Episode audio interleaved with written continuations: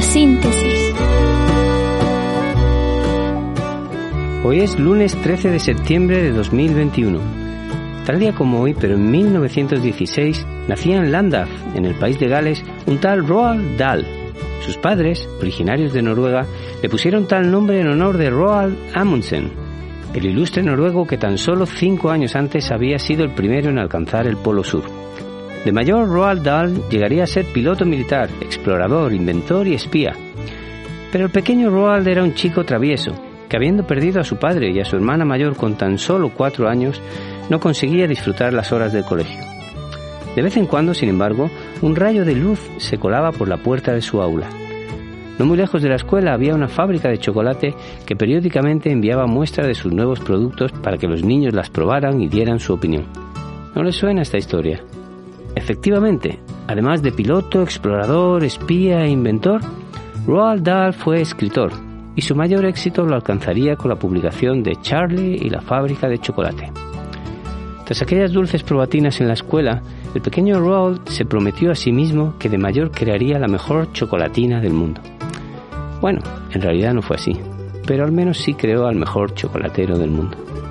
En realidad Roald escribió toda su vida, pues desde que se quedó huérfano y fue enviado al colegio, escribió cartas semanales a su madre hasta que ella falleció. Querida mamá, estoy bien aquí. Jugamos al fútbol todos los días y las camas no tienen muelles. Y resulta que otro conocido chocolatero, esta vez real, nació como Roald Dahl un 13 de septiembre, en este caso de 1857, Milton Snavely Hershey, creador de los famosos besos de chocolate Hershey's. No es de extrañar que el 13 de septiembre haya sido declarado el Día Internacional del Chocolate. Y el 13 de septiembre de 1853 nació el bacteriólogo Hans Christian Gram, a quien debemos su conocida tinción, que nos permite diferenciar entre bacterias gram positivas y gram negativas, para, entre otras cosas, decidir el antibiótico que podemos utilizar. El 13 de septiembre de 2004, la conocida presentadora norteamericana Oprah Winfrey sembró la histeria colectiva en las 276 personas que asistían en directo a su programa. Le entregó a cada una de ellas un flamante coche Pontiac G6. Everybody gets a car, everybody gets a car. Repetía una y otra vez la famosa presentadora en uno de esos inauditos momentos televisivos imposibles de ver en otro sitio que no sean los Estados Unidos de América. Como dijo Dylan una vez, Detroit hizo los coches y los coches hicieron América. Y hablando de cantantes, el 13 de septiembre de 1911 nació el mandolinista Bill Monroe, un cantautor country de Springfield, a quien se considera el inventor del bluegrass. ¿Qué, qué es el bluegrass? Bueno, si son asiduos a este podcast, ya han bebido de ese agua. Aquí comienza el decimoctavo episodio de Biosíntesis.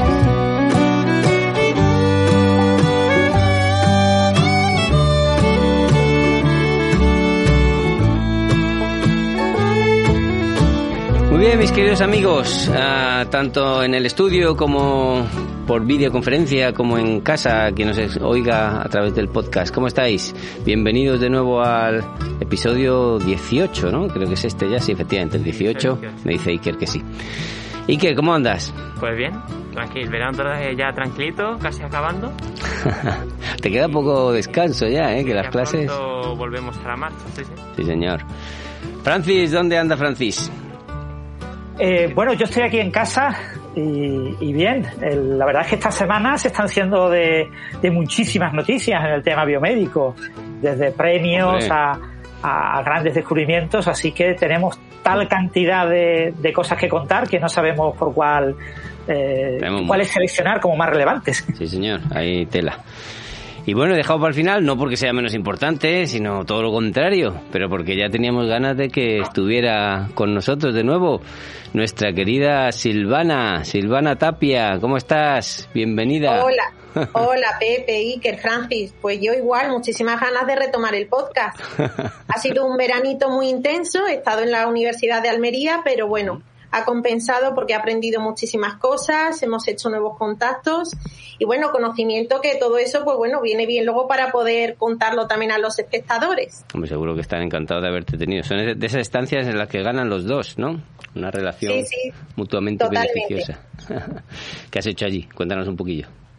Bueno, pues eh, ellos están trabajando en una tecnología, bueno, están poniendo a punto una tecnología eh, para hacer vacunas de ADN. Lo que pasa que es para aplicar, aplicarlo en veterinaria. Entonces, bueno, ellos me han enseñado cómo es esa tecnología, cómo pretenden, eh, bueno, cómo la están mejorando y optimizando. Y luego hemos estado haciendo también análisis de expresión génica en tejidos de los animales que han recibido ese tipo de vacuna. Así que muy interesante, la verdad. Hombre, está bien, porque ahora que está tan de moda el tema de las vacunas con ácidos nucleicos, hombre, fundamentalmente con ARN, como sabéis, no con DNA, pero, pero es interesante saber que también hay, o sea, que hay eh, experiencias, ¿no? O experimentos que se están haciendo con ADN. Igual algún día no lo puedes contar más tranquilamente. A ver en qué consiste exactamente. Esperamos tener resultados pronto y bueno, pues yo encantada de mostrarlos. Ajá. Bueno, y nos falta Belén, que bueno, también pues acaba de llegar, creo, ¿no? De un congreso y entonces pues eh, bueno, está recién llegada y quizás hoy tampoco le dé tiempo pero seguro que en el próximo pues la, tenemos ya. Eh, Iker, eh, Iker, la echa de menos. Ahí está. Es que me quedo solo. bueno, lo siento, no podemos suplirla, Iker. ¿Qué vamos a hacer? No, no somos tan buenos. bueno. Bueno, pero tú, Iker, das abasto y puedes cubrir perfectamente la ausencia de, de Belén. Sí, pues muy bien. Bueno, pues damos las bienvenidas. Ah, por cierto, quería decir una cosa, se me había olvidado, pero me acabo de acordar ahora.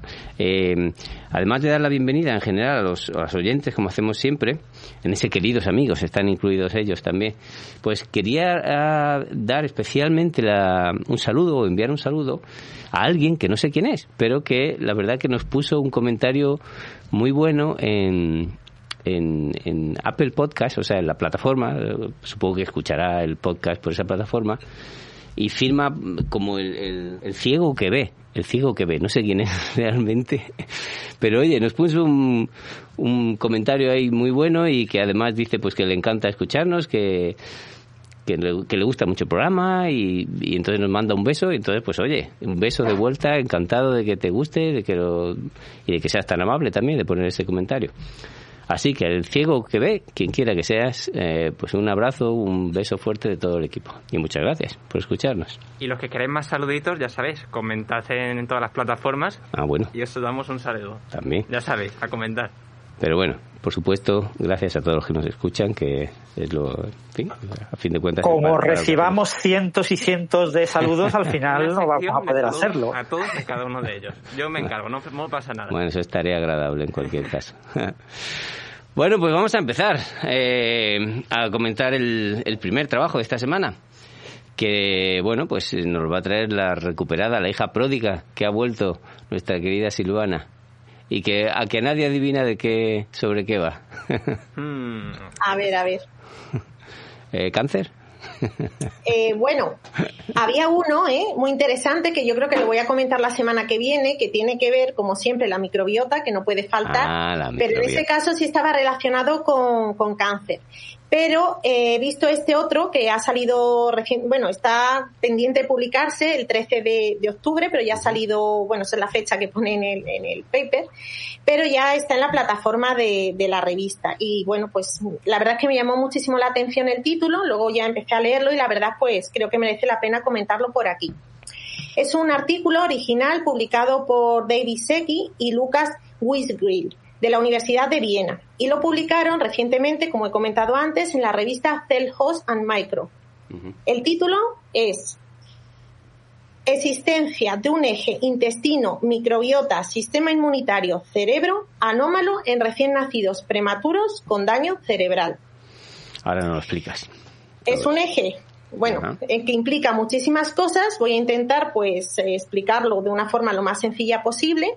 Pero la verdad es que, bueno, pues sorprende que, bueno, estos mecanismos que relacionan cosas que en principio podrían parecernos tan alejadas y, y tan desconectadas una de las otras, bueno, pues estos autores han dicho que existe una relación, un vínculo entre la microbiota, los componentes de la microbiota, que alteran al sistema inmunitario y eso puede desencadenar o puede tener consecuencias en una serie de daños que al final sufren pues los, los bebés que, que nacen antes de tiempo.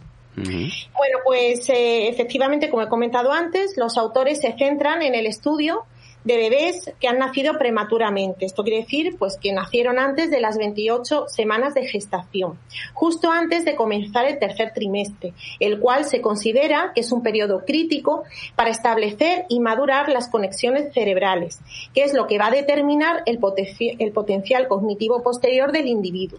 Por tanto, el nacer antes de este periodo implica que el circuito neuronal se tiene que establecer, entre otras muchas señales ambientales que rodean al bebé tras su nacimiento prematuro y que son totalmente diferentes a las señales que estaría recibiendo el bebé si siguiera en el interior de la madre, es decir, con un desarrollo intrauterino. Una de estas señales a las que tiene que hacer frente es precisamente al establecimiento de la microbiota, es decir, a la formación y desarrollo antes de lo previsto del cerebro, en este caso, se une el desarrollo de una microbiota intestinal también antes de tiempo.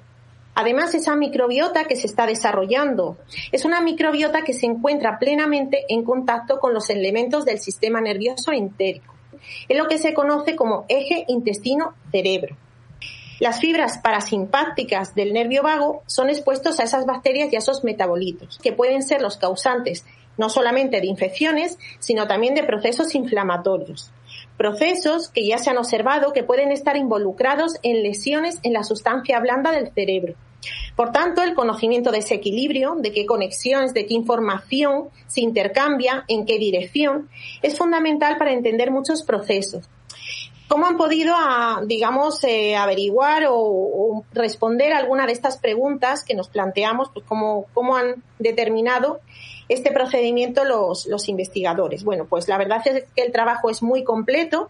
Los autores destacan a lo largo del artículo varios puntos interesantes. Uno de ellos es que los bebés nacidos antes de tiempo exhiben una respuesta celular proinflamatoria muy llamativa. Sabemos que las células o linfocitos T son unas células del sistema inmunitario que abundan en el intestino. En concreto, ellos lo han detectado que están en el intestino del bebé. Durante las condiciones proinflamatorias, esas células T desaparecen del tracto gastrointestinal. Esas células que tenían que estar en el intestino protegiendo, en los niños que nacen antes de tiempo, abandonan ese lugar. Pero es que no solamente es que encuentren menos, es que las células T no están donde tienen que estar. Las encuentran en la sangre y muchas de ellas incluso han llegado al sistema nervioso central. ¿Cómo han llegado hasta allí? Bueno, pues hay un intermediario, hay una molécula señalizadora que manda o que ordena que esas células migren a otras partes del organismo. En concreto, le dan un amplio protagonismo a la interleucina 7. Vamos a profundizar a ver qué es lo que ocurre en la microbiota, porque ya sabemos que algo está ocurriendo en el intestino. Bueno, pues eh, la microbiota, como he dicho al principio, se desarrolla en condiciones normales cuando el bebé nace. Empieza a colonizarse de, aquellos, de todos aquellos microorganismos con los cuales va contactando. Si el parto se lleva a cabo por vía vaginal, pues eh, las primeras bacterias que empiezan a colonizar al bebé son fundamentalmente o principalmente las procedentes de la vagina de la madre. Cuando esto ocurre por cesárea, es otra microbiota muy diferente la que se instala. Que de hecho, Silvana, de hecho, eh, recuerdo que además comentaste hace de, tiempo, ya no recuerdo en qué episodio, pero un paper que precisamente comparaba esas microbiotas, no sé si lo recuerdas tú. Sí, sí, efectivamente. Y eso tiene implicaciones. Bueno, hay muchísimas otras variables que hay que medir, pero sí parece que la, esa, ese germen, por decirlo así, bueno, ese, esa semilla de, de microorganismos que se implantan las, los primeros minutos del nacimiento del bebé, pues son muy importantes eh, y determinan el desarrollo que va a tener esa microbiota. No es el único factor que influye, pero está visto, bueno, pues que eso tiene una repercusión bastante importante. Pues fíjate la importancia que tiene cuando esa mm, semilla de microorganismos que se instala en, el bebé lo hace un trimestre antes, lo hace tres meses antes de lo establecido. Por supuesto, el bebé nace. Eh, hoy en día, como sabéis, bueno, pues la tasa de supervivencia de los bebés prematuros es altísima, precisamente porque se protege a ese bebé desde el mismo momento del nacimiento de todos los microorganismos que pueden ser perjudiciales para él. Sin embargo, el bebé no se desarrolla en un ambiente totalmente estéril, de forma que el bebé sigue estando en contacto con una cierta cantidad de microorganismos. Pues esos van a ser los microorganismos que van a empezar a colonizar la, microbiota o el intestino del bebé. Son los, primeros que se van a desarrollar. Eh, ¿Qué es lo que ocurre? Bueno, pues cuando el intestino empieza a colonizarse por las primeras bacterias, pues el intestino eh, tiene una alta cantidad de oxígeno esa cantidad de oxígeno va desapareciendo conforme va habiendo esa sucesión de microorganismos, es decir, agotan unos microorganismos, agotan ese oxígeno y se van sucediendo por otro o se van sustituyendo por otros microorganismos que son capaces de crecer y de mantenerse en un ambiente más anóxico. En ese momento se empiezan a dar procesos de fermentación y esa microbiota empieza a producir ácidos grasos de cadena corta. Estos ácidos grasos de cadena corta está muy bien establecido que tienen efectos a nivel del sistema inmunitario y, neurológico. ¿Qué es lo que ocurre? Que en el adulto, de hecho, se favorece y está descrito que es beneficioso que tengamos una microbiota capaz de producir ácidos grasos de cadena corta. Pero claro, se hace en el tiempo y en el momento que se tiene que hacer.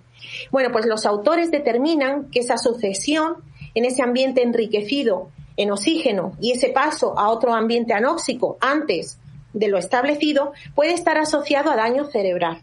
No tanto por la cantidad de ácidos grasos que se producen o del tipo, porque son bueno, pues lo que suele producir la microbiota en condiciones normales, sino al tiempo en el que ocurre. Y el hecho de, de digamos, contactar el sistema nervioso que está en proceso de desarrollo, estar en contacto con ácidos grasos de cadena corta que no le corresponden estar ahí en ese momento, pues los autores dicen que posiblemente esté implicado en el daño cerebral que posteriormente pues acusan los bebés, muchos de los bebés que nacen antes de tiempo. En concreto, los investigadores han visto que los bebés que sufren una lesión cerebral bastante grave tienen los niveles elevados de butirato, que es uno, de los ácidos grasos de cadena corta que produce la microbiota. Lo que sí está claro es que el butirato parece actuar positivamente en la expresión de interleucina 10 y esto perjudica gravemente la barrera intestinal que hace que se desestabilice. Bueno, ellos han visto que todos los bebés que tienen una lesión cerebral grave tienen una mayor carga en el intestino del género Klebsiella, en concreto de la especie Klebsiella pneumoniae. Bueno, pues Klebsiella es una bacteria, bueno, pues que produce graves problemas de salud, está bien estudiada, su genoma está secuenciado. El encontrarse esta, esta bacteria realmente es un problema. Es capaz de, causar numerosas infecciones graves, sobre todo en pacientes inmunodeprimidos, imaginaros en, bebés prematuros. Y la virulencia eh, puede venir dada por numerosos mecanismos que, que vienen presentes o que están codificados en su genoma y que además el crecimiento excesivo de esta bacteria puede ser la responsable del agotamiento del oxígeno inicial en el lumen del intestino.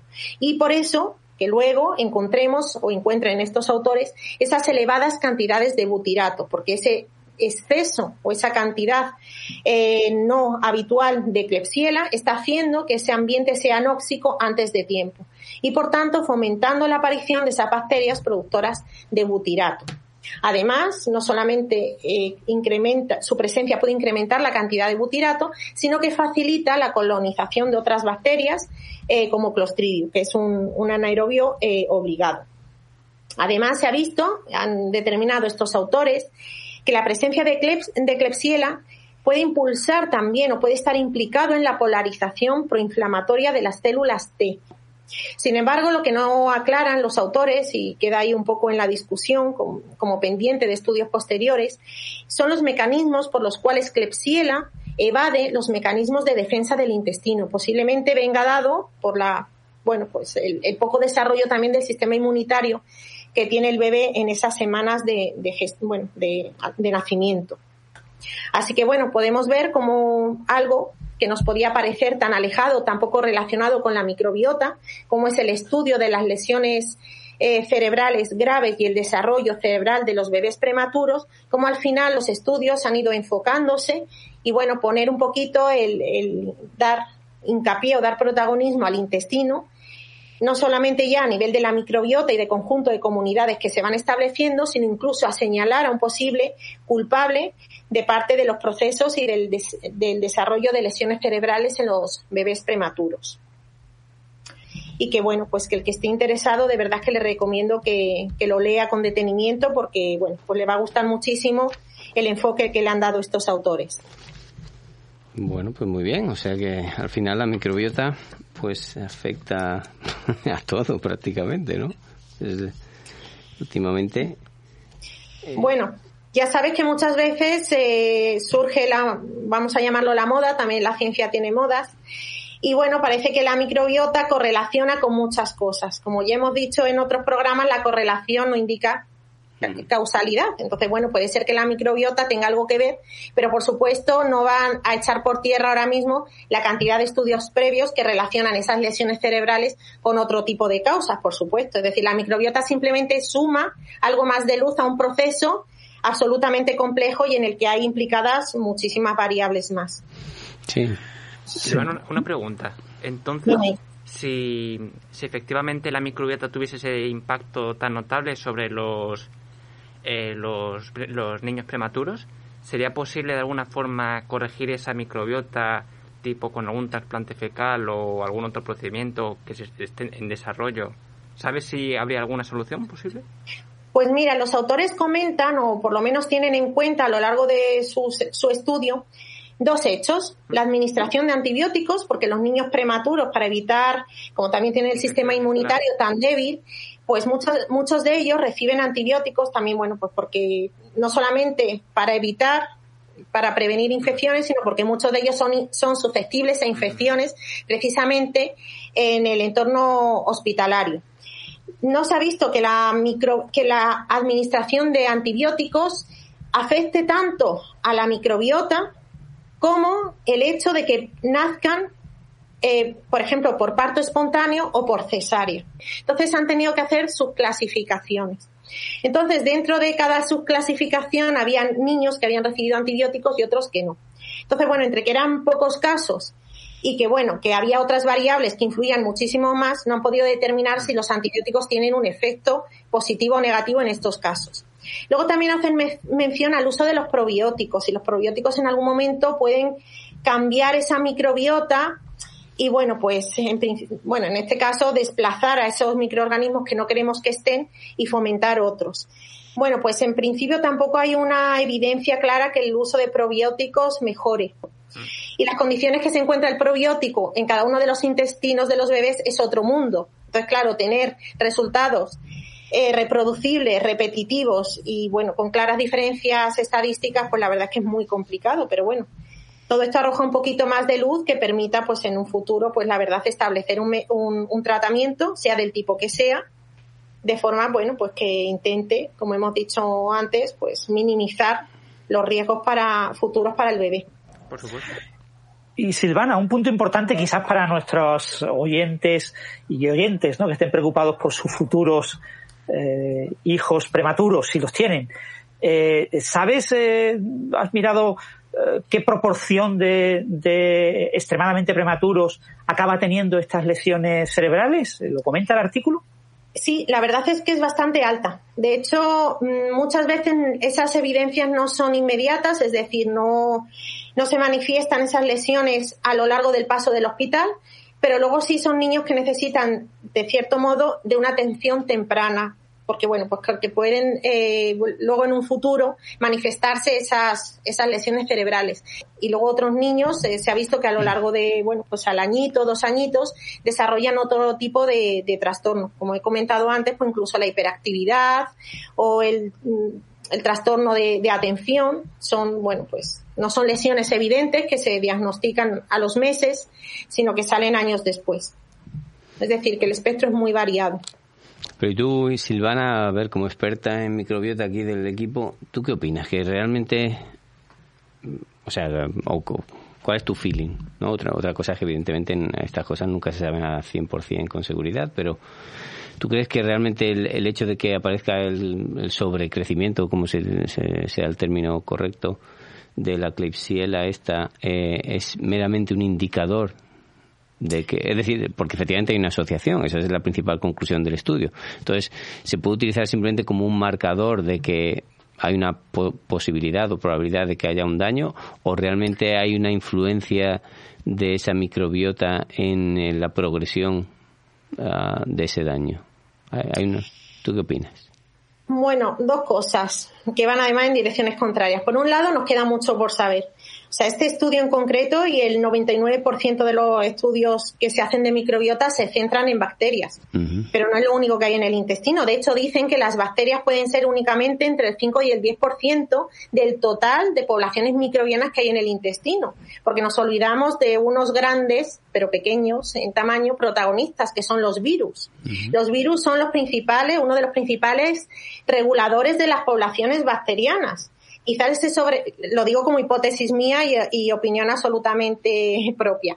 ¿Quién sabe si está implicado ahí algún virus que está fomentando o no está impidiendo ese sobrecrecimiento de Klebsiella? Y Klebsiella simplemente sea ahí un intermediario que, bueno, pues que ha dado la casualidad que lo hemos pillado pero que hay muchísimas cosas, entre ellos virus, hongos tampoco se han llegado a analizar en este estudio, por ejemplo. O sea, hay muchísimos más mecanismos implicados. Simplemente, bueno, pues en este caso hemos ido a tomar la fotografía y nos ha salido Klebsiella. También tengo que decir algo a favor. Los microorganismos son muchos están vivos y continuamente produciendo sustancias en un medio que precisamente no se conoce por ser impermeable, que es el intestino. Si se fomenta, porque la, barrera intestinal falla, se fomenta el paso de sustancias del lumen del intestino a la sangre y sabemos que muchas sustancias que producen esas bacterias tienen efecto a nivel del sistema nervioso central, porque eso sí es algo que está perfectamente comprobado, que los ácidos grasos de cadena corta tienen receptores en el sistema nervioso central, pues bueno, pues también es verdad que, tampoco vamos tan desencaminados. Entonces, bueno, no podemos decir que el caso esté cerrado, decir, bueno, pues Klebsiella tiene la culpa de todo, vamos a por Klebsiella y, y, ya está, que va, queda muchísimo por estudiar, pero es verdad que, bueno, tampoco podemos hacer caso omiso a estos resultados, es verdad que pueden estar indicando algo. Y no hay que olvidar eso, que es que al final los microorganismos están ahí, que, bueno, pues caen sobre el bebé y empiezan a colonizar, caen lo que hay. Entonces, bueno, pues también es un factor que antes no se había tenido en cuenta. La única manera que se hay, bueno, la única aspecto microbiológico que se tiene en cuenta es protegerlo lo más posible de los patógenos, porque también su sistema inmunitario tampoco está desarrollado y una infección para ellos puede ser fatal. Entonces se le protege todo lo posible de microorganismos patógenos, pero hasta ahora no se tenía en cuenta qué es lo que ocurre con esos microorganismos que no son patógenos en principio y que están ahí. Sí, sí, vaya, ¿no? Y los datos son los datos, que es al final de cuentas lo que un científico tiene que hacer, ¿no? Y ahora pensar por qué, por qué es así. Pero bueno, es muy interesante en cualquier caso, desde luego. Un artículo muy chulo. Muy bien, muy bien explicado, como siempre. Gracias, Pepe. no, ¿qué más? Yo estoy aquí dando la lata, que es lo que me toca. muy bien. ¿Qué hacemos? ¿Bionoticias o el siguiente artículo? Primero, pues eso, guardo el audio. Ah, vale, guarda el audio. Corto y, y ya vemos.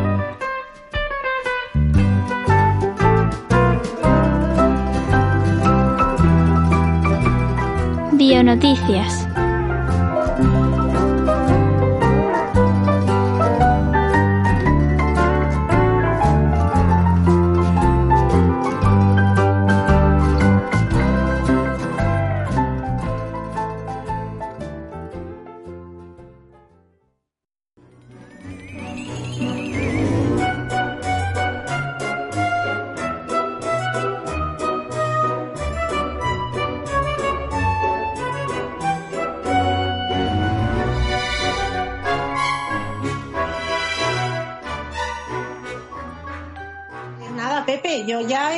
Todo mi tiempo. Vamos a darle paso a Iker, que seguramente trae unas bionoticias muy interesantes. Estoy seguro de que el reportero más dicharachero, a pesar de que esté soltero en la función ahora mismo. pero, pero bueno, seguro que se le da bien. Venga, Iker, a ver, ¿qué traes? Y pues nada, venga, vamos a traer las noticias de la semana, ¿no? Ajá. Vamos a empezar por un artículo que precisamente nos, nos recomendó Francis, y es sobre un trabajo de, publicado en The Lancet, en, The Lancet Infectious Diseases, sobre, eh, es una comparación entre la tasa de hospitalidad entre la variante alfa de, de la SARS-CoV-2, que podría ser, eh, digamos, eh, su forma de, su enfermedad era más leve que la que está provocando actualmente la Delta.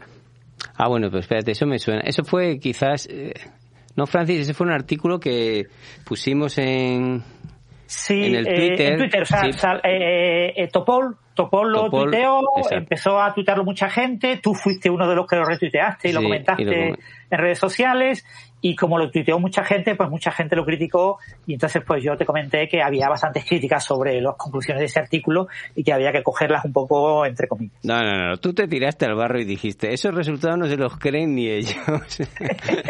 y entonces yo te dije, Francis, ¿por qué? ¿Cómo, ¿Cómo te atreves a decir eso en contra de lo que ha dicho el gran Eric Topol? Y, eh, bueno, en, broma, ¿no? Por supuesto. Pero me acuerdo que además... Eh, tu compañera de Coffee Break, eh, Sara Robisco, ¿no? Entonces comentó también que, bueno, que le gustaría, a la que por cierto tenemos que agradecer también, hoy es día de agradecimiento, sí, es verdad, que nos también eh, nos recomendó en Twitter y además fue un efecto inmediato, ¿no? Nos siguieron un montón de, de gente a partir de ese comentario, así que muchas gracias también a Sara. Sara es la, la encima inquieta, ¿no? Si no recuerdo mal en, Twitter. Exactamente. Sara Robisco. Bueno, pues muchas gracias, Sara. Y... Por, la, por la enzima Rubisco, ¿no? La de las plantas. Claro, me imagino que era por ahí.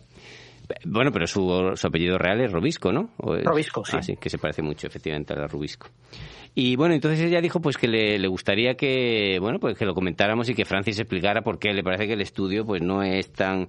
A ver, la palabra que usó Topol era riguroso, creo, o algo así, ¿no? A él le parecía un estudio muy riguroso y Francis decía que no. Pues a ver, explícanos por qué no. Bueno, quizás primero hay que explicar lo que dice el estudio. Bueno, también es verdad. ahí estoy yo. Venga, perdón, perdón. Para ponernos en contexto, recordar que la variante Delta del SARS-CoV-2 fue detectada por primera vez en Inglaterra hacia marzo de este año. Esta variante es actualmente la predominante debido a su alta, alta transmisibilidad, como ya bien sabéis. Y es eso, que este artículo plantea la sospecha de que la enfermedad asociada a esta variante es más grave en comparación con la de la variante anterior predominante, la alfa.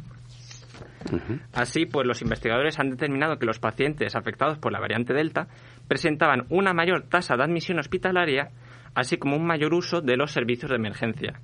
Concretamente, afirman que los pacientes afectados por la variante Delta presentaban una tasa de hospitalización dos veces superior a la de los afectados por la variante alfa. Así apuntan que los brotes provocados por la variante Delta entre la población no vacunada pueden provocar una mayor carga sobre los sistemas sanitarios que aquellos debidos a la variante alfa. ¿Cómo lo veis? ¿Qué opináis? Bueno, lo primero, recordar un poco a los oyentes, quizás, no sé si se acuerdan, la variante alfa es la que se llamó variante británica y la variante delta es la que se ha llamado variante india. ¿no?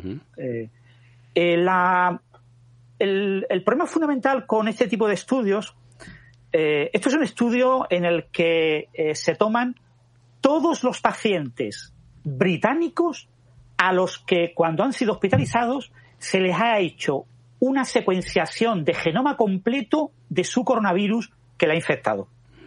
Esto no se hace con todos los pacientes, pero en España se hace con poquísimos. Pero en, Gran Bretaña hay un estudio epidemiológico muy riguroso en el que se está haciendo con un porcentaje muy alto de todos los contagiados.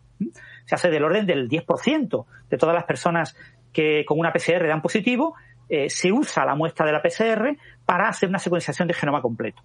Y eso se hace también con los, algunos de esos pacientes acaban hospitalizados y eh, lo, que, lo que se ha tomado aquí son todos eh, los pacientes eh, a los que se les ha hecho esto durante varios meses. Ahora bien, de esos 43.338 pacientes, estoy viendo ahora mismo el número en el artículo, 8.682 con la variante Delta y 34.656 con la variante Alfa. Entonces, eh, la mayoría de estos pacientes no están vacunados, eh, 32.078, el 74%, y eh, bueno, eh, se ha hecho un seguimiento de su estancia hospitalaria y se han recopilado una serie de parámetros, edad, sexo, etnia, etcétera, y se ha hecho un análisis de correlación. Se ha buscado correlacionar si la estancia eh, hospitalaria, si como ha comentado Iker, la gravedad de la enfermedad en los pacientes infectados con Delta, que repito, son como eh, cuatro veces menos que los infectados con alfa si eh, para esos pacientes la enfermedad aparenta ser más grave.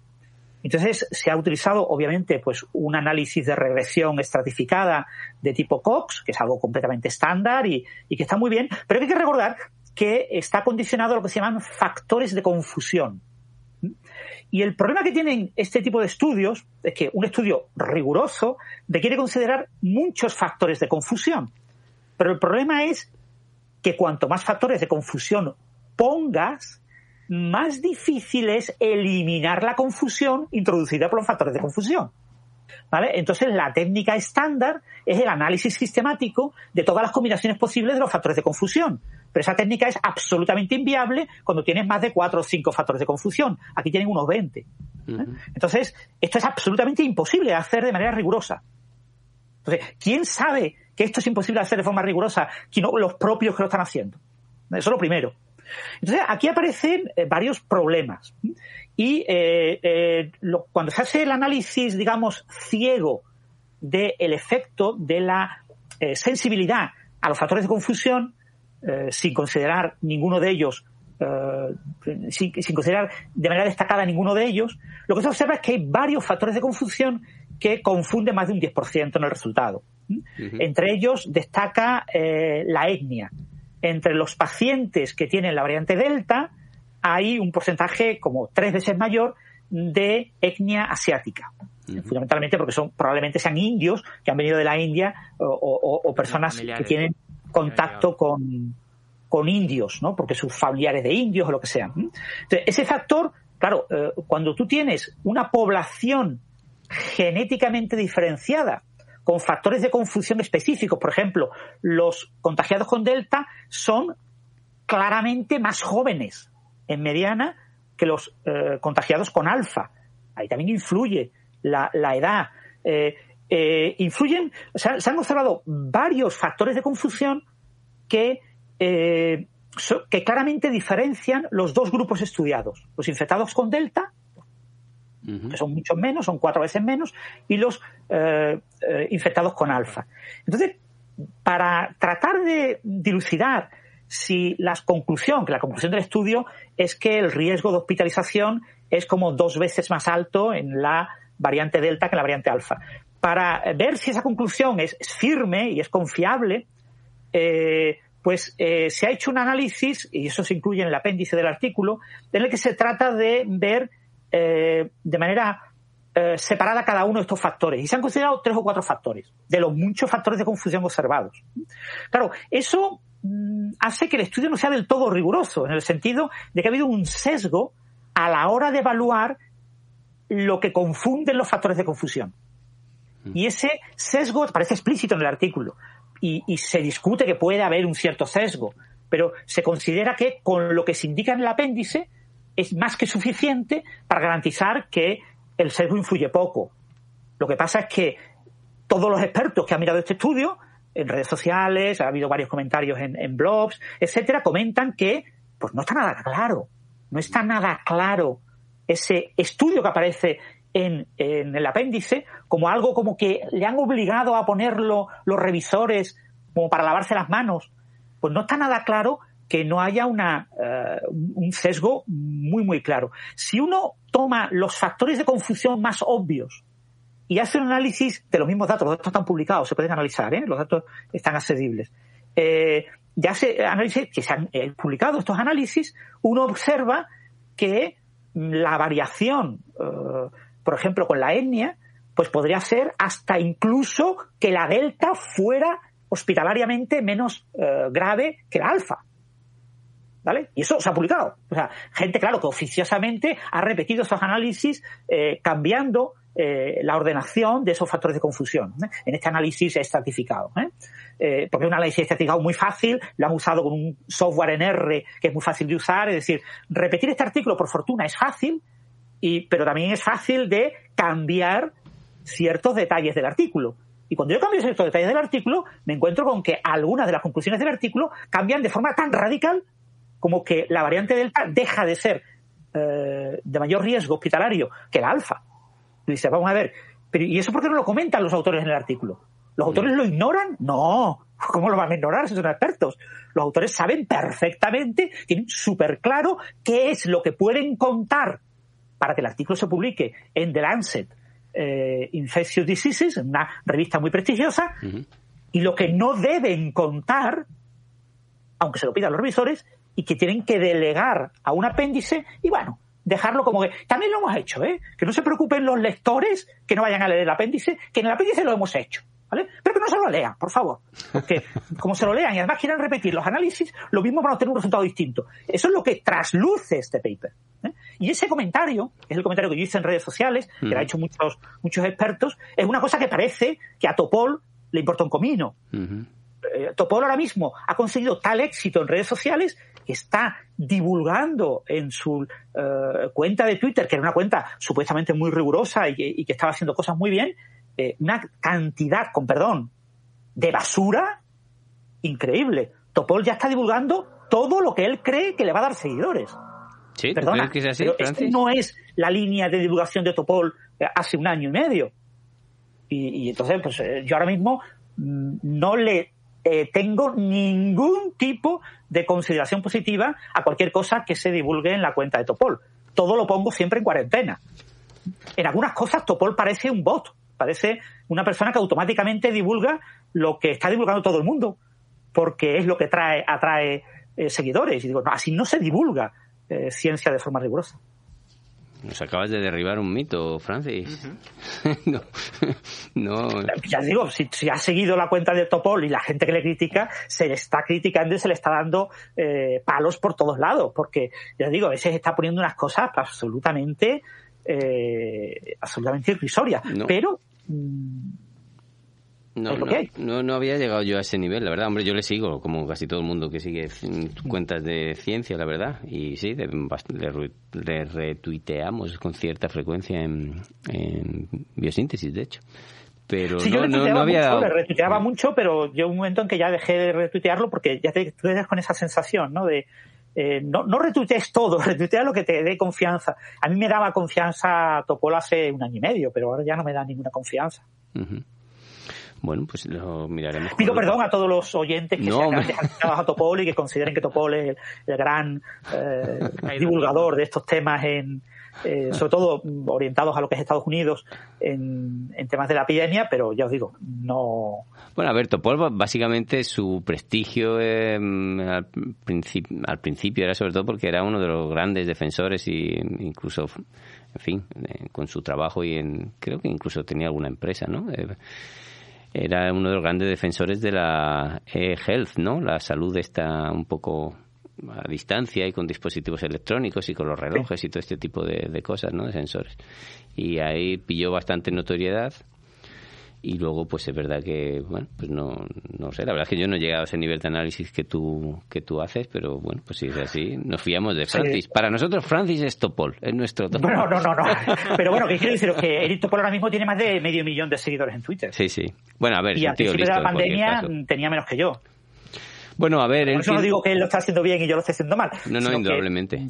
Eh, eh, el, el, el, buscar la viralidad en todo lo que publicas en redes sociales a veces tiene el vicio de que eh, acabas apareciendo cosas que, que son muy desiguales, ¿no? que son cosas muy rigurosas y cosas que, que son no solo no son rigurosas, sino que además son completamente falsas. Lo que le gusta a la gente no es precisamente lo más riguroso. ¿El qué? Lo, que, le gusta a la gente ah. no es lo más riguroso, por lo que se ve. Bueno, también es cierto, a ver, en este caso concreto, por eso a mí me sorprendió y por eso en Twitter le, contesté justo a, Francis, aunque estábamos en el mismo equipo, pero bueno, eh, porque a mí lo que me sorprendió es que, claro, en ese caso concreto, aquí hay que distinguir dos cosas. Cuando alguien tuitea algo con una opinión y cuando alguien simplemente tuitea pues unos datos o un tal. Entonces, eh, Topol, pues, en fin, la mayoría que lo han seguido lo saben, pero los que no, la estrategia que tiene normalmente es, pues, hace un pantallazo del paper, de la página del paper, en el que él ha subrayado, pues, en, ¿no? con un fosforito amarillo, pues, las tres o cuatro frases que le parecen remarcables, ¿no? Entonces, bueno, pues eso no pasa nada, porque, porque de hecho, mm. además, casi siempre todo lo que mm, suele tuitear son revistas, pues Nature, Science, El, o sea, que son revistas prestigiosas, ¿no? Sí, y como, como le queráis llamar, pero bueno, sí, prestigiosa porque lo tienen el prestigio. Y, Y bueno, ya está, si tú pones eso, pues oye, lo único que estás diciendo, oye, ha salido esto en Science y estos son los datos y tal, vale, ¿no? Pues yo ahí tampoco tengo nada que decir, de hecho yo muchas veces lo hago también porque son datos interesantes que a lo mejor pues luego habrá que ver si realmente pues tienen mayor o menor relevancia o son discutibles o no. Otra cosa es cuando tú expresas una opinión. En este caso concreto, él dijo que le parecía un estudio muy riguroso. Por eso fue por lo que me sorprendió el comentario de, de Francis. Entonces, bueno, en este caso, pues además, si aunque ya digo que Francis para nosotros es nuestro experto, es nuestra es nuestro metro de, de, platino iridiado, es nuestra medida. Pero si además resulta que, bueno, hay muchos científicos que lo han criticado también, yo no tengo ni idea de, en fin, estos análisis estadísticos, yo a ese nivel de estadística no tengo ni idea. Lo que sí es verdad es que, por ejemplo, yo cuando leí el, el artículo, justo a raíz de que tú lo comentaste y eso, eh, a ver, uno al nivel básico que tiene es que si tú haces la cuenta básicamente de, dividir el número de, de, individuos que tienen una variante por el número de hospitalados eh, que han sido hospitalizados, pues realmente ahí es verdad que no hay diferencia, es prácticamente lo mismo, eh, la verdad. Entonces uno asume cuando lee el artículo que es el trabajo posterior o el tratamiento posterior bioestadístico eh, mediante la introducción de estos factores de, ¿cómo le ha llamado?, de confusión, y tal, que son los mm. que básicamente te llegan a, un resultado en el que ves una diferencia. Pero claro, si dice Francis que encima eso eh, también está sesgado porque ha escogido los factores eh, de aquella manera, pues entonces, claro, en ese ahí ya. pues yo soy incapaz de analizar eso porque no tengo esos conocimientos bioestadísticos, desde luego. Pero, pero bueno. Sí, ya te digo, el, el, el, objetivo en este tipo de, de análisis estratificado es eh, sacar la mayor cantidad de información posible de unos datos que por sus características pues son datos en los que es muy difícil obtener un valor P por debajo de 0,05, ¿vale? O sea, que son eh, conjuntos de datos en los que, eh, lo que tú acabas de comentar, por ejemplo, si tú miras los porcentajes de, de hospitalizados que hayan estado en el hospital más de 14 días respecto a, a, o, que hayan, o que hayan tenido, una, tenido que ir a la UCI o lo que sea. Si miras ese tipo de porcentaje y lo miras en los datos, te das cuenta de que los porcentajes son muy parecidos en Delta. ¿vale? O sea, dices, pues aquí la, la confianza estadística de que haya una diferencia es pésima, es de 0,90, eh, un valor P que te dice que no, que eso es pura, pura casualidad. Pero lo que ocurre con, con este tipo de análisis es que tratas de eh, separar, de, de, de, de, extraer de los datos todo el jugo que tienen, ¿no? Y, y en ese proceso eh, es muy, muy importante eh, darte cuenta de que tus datos no están claramente sesgados por ciertos parámetros. Es decir, no puede haber factores de confusión dominantes. Si tienes factores de confusión dominantes, tienes que analizarlos de forma específica y, y quitarlos de manera adecuada. No puedes eh, hacer un análisis que considere todos los factores de eh, confusión al mismo nivel. Y eso te cambia mucho eh, en función de qué factores consideres tú los que son, eh, digamos, tu educated guess, ¿no? Tu, tu a priorismo en función de tu conocimiento razonado sobre el problema te lleva a considerar ciertos factores más relevantes que otros, pues eso cambia mucho de la persona, de, de, de, tú dices, bueno, pues eh, la etnia no debe de influir nada, porque, porque va a influir la etnia. Pues considero que la etnia influye lo mismo que la edad. Pero sabemos que en COVID la edad influye una barbaridad. O sea, la, hospitalización, la edad es clave. ¿eh? Y si dices que la etnia no influye absolutamente nada, es muy diferente a otra persona que diga, mira, pues tanto la edad como la etnia influyen por igual. Pues el análisis te cambia radicalmente. O sea, te cambia de un sí a un no, de un blanco a un negro. Claro. Y entonces ese tipo de decisiones son las que han sido criticadas en el artículo. ¿eh? Que no está adecuadamente justificado. Claro, el artículo completamente riguroso es el que toma todas las decisiones posibles. Pues si tengo edad y etnia, pues eh, solo influye edad, solo influye etnia, influye más edad que etnia, influyendo las dos, o influye más etnia que edad. Y tengo las cuatro posibilidades, hago los cuatro análisis y veo cuál es el que más razonable e interpreto los resultados. Pero cuando tengo diez factores de confusión, yo eso no lo puedo hacer. ¿Vale? Porque no puedo tener 2 elevado a 10, ya son, son demasiado eh, análisis, ¿no? Entonces, ese es el problema de este tipo de, estudios, que están condicionados a el, la hipótesis a priori de qué es relevante y qué, no es, relevante. y qué no, claro, exacto. Y, y, lo que es relevante y no relevante tienes que justificarlo en el artículo con bibliografía, diciendo, pues ha habido estudios independientes que dicen que la etnia influye menos que la edad, pues son estudios que ya se publicaron para, pero claro, se publicaron para eh, otra corte de población, en otras circunstancias, sin efecto de variante, etcétera, etcétera, etcétera. Eh, entonces, ese tipo de factores mm, complican enormemente el análisis. Claro, hay que hacer algo, ¿vale? O sea, hay que publicar algo. El que investiga en esto tiene que publicar, pero el que lee lo publicado tiene que conocer todo el contexto de, detallitos que tienen este tipo de artículos, que la norma es no comentarlo de forma explícita, porque todo el mundo lo sabe. O sea, no, no vas a poner un artículo de epidemiología diciendo, todos sabemos que los modelos epidemiológicos tienen problemas de, pero, de identificación de parámetros. Pero con eso que, has, pero con eso que has dicho, por ejemplo, dejando claro que parece, pues eso, que hay bastantes dudas del artículo este, pero en, los datos de infectividad, por ejemplo, porque mi impresión desde fuera es que en eso sí hay un poco más de consenso en la comunidad científica. Yo no digamos un número, pero ¿tú no estás de acuerdo entonces en que la variante delta es más infectiva que el alfa? sí, sí. Ah. O sea, estamos, estamos, estamos de acuerdo por, fundamentalmente por experimentos in vitro. ¿vale? O sea, hay experimentos de laboratorio in vitro que claramente indican que la variante es más infectiva. Hay experimentos en ratones que claramente indican que la variable es más infectiva, en hámster y en macacos. A los que se le ha infectado con esa variante, se le ha infectado con otra variante y se ha visto lo que pasa. Los experimentos en macacos tienen muy, poca, muy pocos individuos, eh, pero se han hecho. Entonces, los experimentos preclínicos, los experimentos no en humanos, claramente indican que la variante es más infectiva.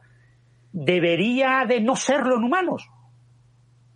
Debería de serlo, ¿vale? O sea, que aparentemente es más infectiva. Pero eso es una cosa y otra cosa es lo que la epidemiología te puede ofrecer eh, con información real en humanos. En humanos influye muchísimo pues eh, en normas de distanciamiento social, comportamiento e interacción social, eh, una serie de factores que no influyen en ratones, porque el ratón lo tengo en una jaulita, Y al ratón no se infecta, lo infecto. O sea, es una circunstancia completamente diferente. Los ratones muchas veces ni siquiera son infectados por vía nasal, ¿vale? Son infectados eh, por vía sanguínea, o sea que, que, es completamente diferente.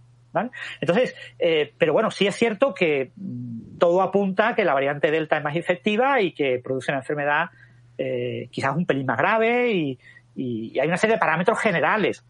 Pero lo que mm, se critica aquí un poco es mm, venderle a la población una cuantificación precisa de algo porque lo ha hecho un grupo, pues claro, es que lo ha hecho el, el COVID, el, grupo de genómica COVID-19 británico, que es el, el, grupo de investigación en, en genomas de coronavirus más potente de Gran Bretaña y uno de los más potentes del mundo, ¿eh? que está haciendo un seguimiento de genomas de coronavirus que ya nos gustaría poder hacer en España. Todos tenemos una envidia tremenda, estamos todos envidiando lo que puede hacer esta gente. Entonces, una cosa es que esta gente disponga de datos a mansalva y puede hacer ese tipo de estudio que prácticamente, bueno, se ha hecho un estudio parecido en una ciudad estadounidense, no recuerdo cuál, eh, con dos o tres hospitales de esa ciudad, eh, se han hecho algunos estudios puntuales en otros lugares del mundo, las conclusiones son más o menos parecidas, ¿vale? O sea, eh, mm. bueno, también es verdad que todo esto, pues lógicamente hay mucha prisa por publicar ahora y se publica bien y, bueno, y también hay necesidad de, de, tener datos, con lo cual a veces,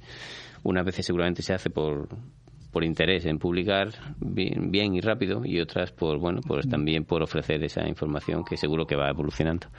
Pero bueno yo eso, quiero decirle a los oyentes que yo no soy experto en esto que yo he, aprendido un poquillo en lo, que llevo de pandemia que yo no soy experto y que no me hagan ninguna, ningún caso a lo que yo opine que lo que yo opine puede ser completamente no una... a ver, lo, que pasa es que yo trato siempre de, poner los pies en la tierra. Es decir yo cuando al principio de la pandemia empecé a no creerme nada pues dije, no puede ser, esto es eh, contradictorio. La gente se ha olvidado de toda la epidemiología, de toda la inmunología, de toda la medicina, de toda la biología. La gente está hablando desde cero de un nuevo coronavirus como si los últimos 100 años no hubieran existido en la historia de la ciencia. Y yo decía, esto no puede ser, aquí está pasando algo.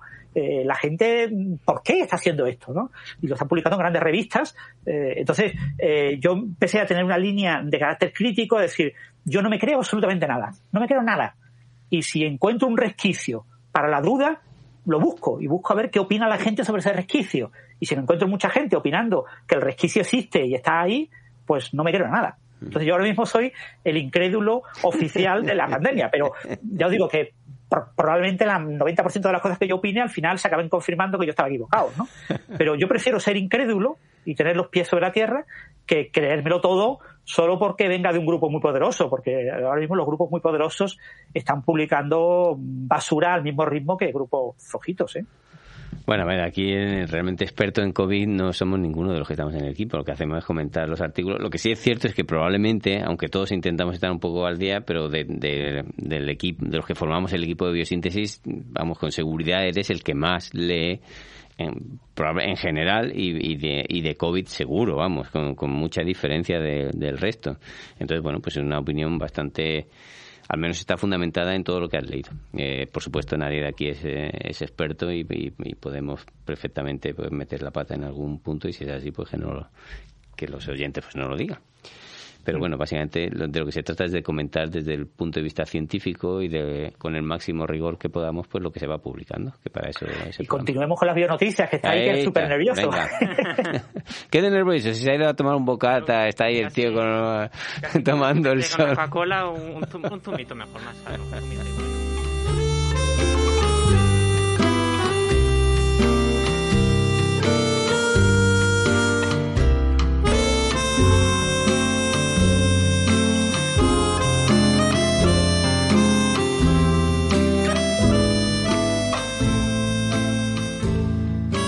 Bueno, venga, Iker, ¿qué pasa ahí? A ver. Siguiente noticia. ¿Estáis familiarizados con Altos Labs? Hombre, antes no, pero no es una empresa desde que nos quiere hacer más altos. Es una empresa que como mucho nos quiere hacer más viejos. Más viejos. Y pues parece ser que han hecho unos fichajes interesantes. No han fichado ni a Mbappé ni a Messi, pero han fichado nombres interesantes en el mundo de la ciencia. Bien, eso Estamos hablando, por ejemplo, de del alemán Wolf y de Steve Horvath, ambos eh, eminencias en el mundo de la cronobiología. Y también entre investigadores españoles han fichado a Manuel Serrano y a Juan Carlos Izpisua. Dos magníficos fichajes. ¿Quiénes andan detrás de esta empresa? Pues bueno, de hecho esta, esta noticia ha salido en la Mid Technology Review y eh, detrás de, esta empresa, aparte de otros inversores, los principales, los más destacados están Yuri Milner, físico ruso-israelí que se hizo multimillonario a partir de pues inversiones de riesgo y en participación en empresas tecnológicas como Facebook y Twitter y evidente evidentemente Jeff Bezos. Papá para nada famoso no tengo ni idea de quién es Jeff Bezos quién será. Fundador de Amazon y la persona más rica del planeta que seguramente no quiere llegar a viejo. Se ve que, claro, ya la, la, crisis de los 50, pues ya va pasando factura y el hombre, pues. Bueno, lo he dicho mal, sí que quiere llegar a viejo y cuanto más. Perdón, sí, sí, claro, al revés. Nosotros, como, tenemos, como Pepe tiene 23 años, Francis tiene 22, sí, seguro. Pues, claro, nosotros no tenemos ese problema, estamos tan tranquilos. Estáis bien, vosotros estáis bien todavía. Pues eso, que Altos Labs está reclutando a algunos de los principales expertos internacionales en rejuvenecimiento con el objetivo de impulsar tecnologías para vivir más años. Plantean establecer varios centros de investigación en Estados Unidos, Reino Unido y Japón. Y, eh, bueno, entre los nombres me he dejado por decir también a Shinya Yamanaka, el ah, Nobel de Medicina en 2012. Sí, de los factores que Yamanaka. El presidente del Consejo Científico Asesor de la empresa. Hombre, esta es una noticia que ha tenido mucha repercusión también, lógicamente, aparte de por fin las, las implicaciones que tiene, pues en nuestro caso por el fichaje, obviamente, de los dos científicos españoles. Hombre, yo me alegro a ver, Izpisua, eso. Siempre lo digo fatal. Tal Bafete, además, si no recuerdo mal. Eh, pero bueno, lleva casi toda la vida allí en Estados Unidos. Eh, pues este hombre este, quizás sea el más conocido por la población general porque sabe mucho en la prensa, pero eh, indudablemente un gran científico. Pero yo me alegro mucho por Manuel, porque Manuel Serrano es, un, es uno, sin duda, de los investigadores más brillantes que tenemos y con una trayectoria impecable. Y además es uno, pues, efectivamente, de los máximos eh, expertos y, en, en este área de investigación. Eh, bueno, hay una cosa curiosa que de hecho lo comentamos también en nuestra cuenta de Twitter, que yo no sé si tiene algo que ver o no, pero porque en teoría, según la... Bueno, esto viene, como tú has dicho, de una noticia que publicó Antonio Regalado en el MIT Tech y decía pues que en principio estos investigadores era planteaba, no sé si recuerdo ya si era como una hipótesis o un hecho, pero parecía como que se iban a mudar a Cambridge, a Cambridge, ¿no? Y que allí iban a montar pues un centro o algo así, si no recuerdo mal. Posible. Algo así, sí. Pero en, a día de hoy, eh, Manuel Serrano, por ejemplo, está en el IRB en Barcelona, en el, Centro de, Investigaciones Biomédicas de Barcelona. Y a mí lo que me resultó curioso, que fue lo que, lo que puse, que no sé si tiene algo que ver o no, pero me resultó sumamente curioso, es que justamente hace unas pocas semanas el director del IRB, Francesc Posas, eh, anunció que, eh, como digamos que tienen un plan de futuro que es que en unos años, el centro eh, de investigación se centra exclusivamente en investigar el envejecimiento, ¿no? Entonces, claro, ahí hay como un, link muy, muy obvio. Entonces, no sé, puesto que Manuel Serrano es uno de los investigadores más relevantes de ese centro, si tiene algo que ver también con este fichaje, si a lo mejor hay ahí, yo qué sé, una alianza incluso con también con este con estos inversores o con Altos Lab o lo que sea o simplemente han visto una oportunidad de que ese es un área que va a tener realmente hombre que indudablemente es cierto es un área es una llamativa. área llamativa desde luego y en el que por supuesto que las empresas farmacéuticas van a tener mucho interés porque obviamente a quien no le gustaría vivir más. Que también eso es un poco la, idea esta del envejecimiento. En realidad la idea no es tanto envejecer en el sentido... Envejecer bien. Exactamente. Es alargar la vida, pero con calidad de vida también, ¿no? O sea, que no es, no es hacerse viejo eh, en el sentido... 150 años, pero tirar una cama sin poder hacer nada... no, pues, eso no. Exacto. entonces, claro, entonces la idea es eso, es alargar el periodo, digamos, saludable de vida, ¿no? Un poco una cosa así y hombre evidentemente pues, pues, claro. hay que decir también que estos em, eh, esta gente que, que ha invertido en, en, este en esta empresa y en, estos fichajes y todo esto pues eh, son también em, algunos de los fundadores precisamente de los premios Breakthrough que se fallaron esta hace unos días también y que son pues los bueno, en fin, su, su objetivo un poco es hacer, ¿no? El ser los rivales y en algún caso llegar a ser incluso más importante que los, los premios Nobel, ¿no?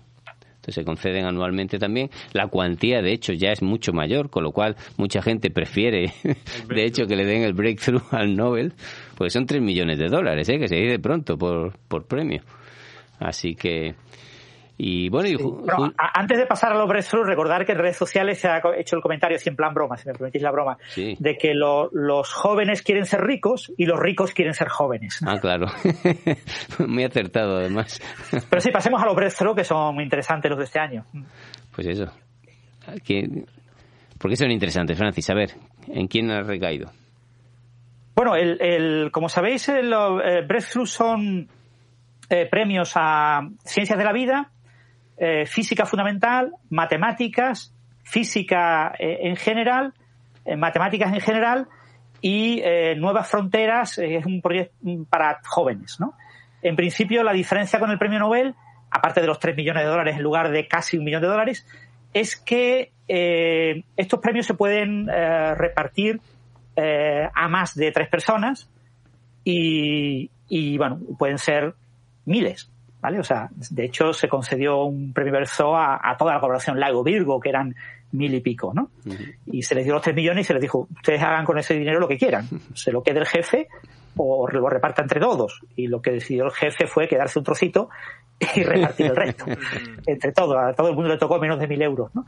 Pero bueno, eh, este año el, premio de, de más, relevante desde el punto de vista del dinero que van a ganar es el premio en matemáticas, que lo ha recibido oh, Takuro eh, Mochizuki, que ha recibido los 3 millones de dólares, el solito, por revolucionar un campo de la de la matemática relacionado con las variedades algebraicas, bueno, eh, y, qué tipo de singulares pueden tener este tipo de variedades eh, algebraicas. Esto tiene muchas repercusiones en geometría, topología y aplicaciones a la física, y bueno, un trabajo muy, muy relevante eh, el premio de física lo han recibido dos físicos, así que tienen un medio, millón y medio y millón y medio cada uno, que son eh, Katori y Ye, eh, por desarrollar relojes, los relojes más precisos, utilizando técnicas de, redes ópticas. ¿no? Pero obviamente para este problema, lo más, para este programa, lo más relevante es el premio de ciencia de la vida. ¿no?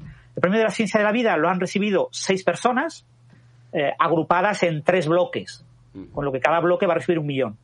El bloque quizás más conocido eh, con esto de la pandemia es el bloque a la tecnología de ARN mensajero modificado para hacer vacunas y en, y en general para hacer tratamientos. Eh, que es bueno lo que soporta detrás pues las vacunas de Pfizer y de Moderna.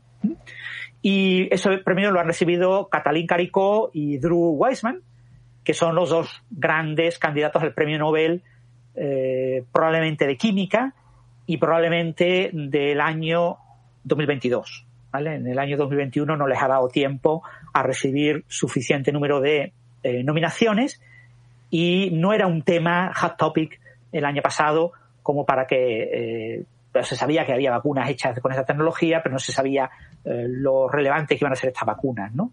Eh, o sea que yo creo que no me cuesta creer que este año lo vaya a recibir el premio Nobel, pero bueno, ellos son los dos candidatos más firmes al premio Nobel. Después lo recibió también eh, Jeffrey Kelly, que ha estudiado eh, enfermedades neurodegenerativas, y algunas enfermedades eh, cardíacas y ha desarrollado un, fármaco que se llama tafamidis, ¿eh? que parece que ha tenido bastante utilidad. El también recibirá un millón de dólares. Y por otro lado, los terceros en recibirlo son Shankar Balasubramanian, Balasubramanian de la Universidad de Cambridge, eh, David eh, Kleinerman de la Universidad de Cambridge y Pascal Meyer de una empresa que se llama Alfanosos, que han desarrollado unas técnicas para determinar eh, secuencias de ADN eh, a escala masiva que permiten utilizar, pues, por ejemplo, algunas de las herramientas de, de metagenómica y herramientas que, que, bueno, van a mejorar mucho gracias a este tipo de tecnología, ¿no? Una nueva tecnología de secuenciación masiva de, de ADN, ¿no? Así que, fijaros, se han premiado a tres temas completamente diferentes y a tres grupos de personas completamente diferentes, algo que, por ejemplo, en el premio Nobel no se hace. ¿no? En el premio Nobel eh, cuesta mucho más trabajo y como mucho se pueden premiar dos temas distintos. Eh, y, y, os digo, son premios cuyo objetivo, eh, estos son premios que creó Yuri Milner, y, pero viendo que para sostener estos premios necesitaba mucho más dinero de que él tenía, él tiene dinero más que de sobra, pero diciendo, estos premios se tienen que sostener como el premio Nobel. El premio Nobel era un premio irrelevante cuando lo recibió María Curie la segunda vez. En 1911, 1912, el premio Nobel era uno de los premios que había, ¿vale? O sea, no era una cosa súper relevante. Claro, cuando a ti te lo daban, eh, tu ciudad y tu país estaban muy orgullosos, ¿no? Y, pero no era una cosa tan relevante como ha sido posteriormente, ¿no? Pues con este premio se espera que pase lo mismo. El premio Brexit se espera que 20, 30, 40 años se convierta en el gran premio eh, científico y que eh, cuando estos grandes multimillonarios pues probablemente ya sean muy ancianos, salvo que con esta empresa que ha comentado Iker logren ser muy jóvenes y muy viejos, pero probablemente sean ya muy ancianos y acaben muriéndose, pues ellos cedan gran parte de su de su eh, herencia a sostener estos premios y, acaben dominando el, mundo científico, ¿no?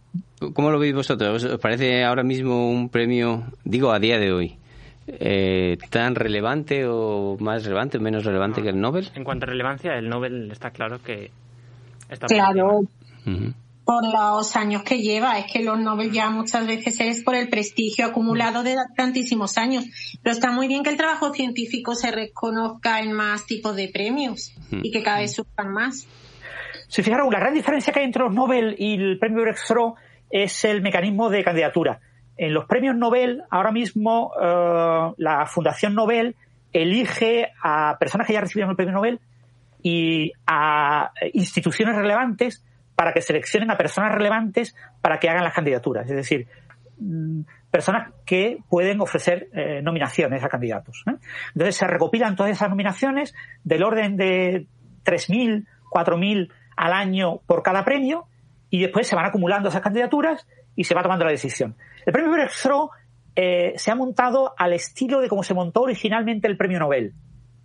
Yo selecciono a un conjunto de personas que seleccionan a dedo, por gusto personal, a quién le dan el Nobel, por ejemplo, a Pierre Curie, y, que esas personas, cuando Pierre Curie les dice, no, no, es que el, trabajo tiene que ir con mi mujer, a mí no me podéis dar el premio porque no lo voy a aceptar si no viene mi mujer conmigo. Y entonces estas personas dicen, bueno, bueno, bueno, pues venga, mm, como no tenemos ahora en mente a nadie más distinto de Pierre Curie, pues se lo vamos a dar también a la, mujer, ¿no? Y esos son el tipo de decisiones que están documentadas que se hicieron. ¿eh?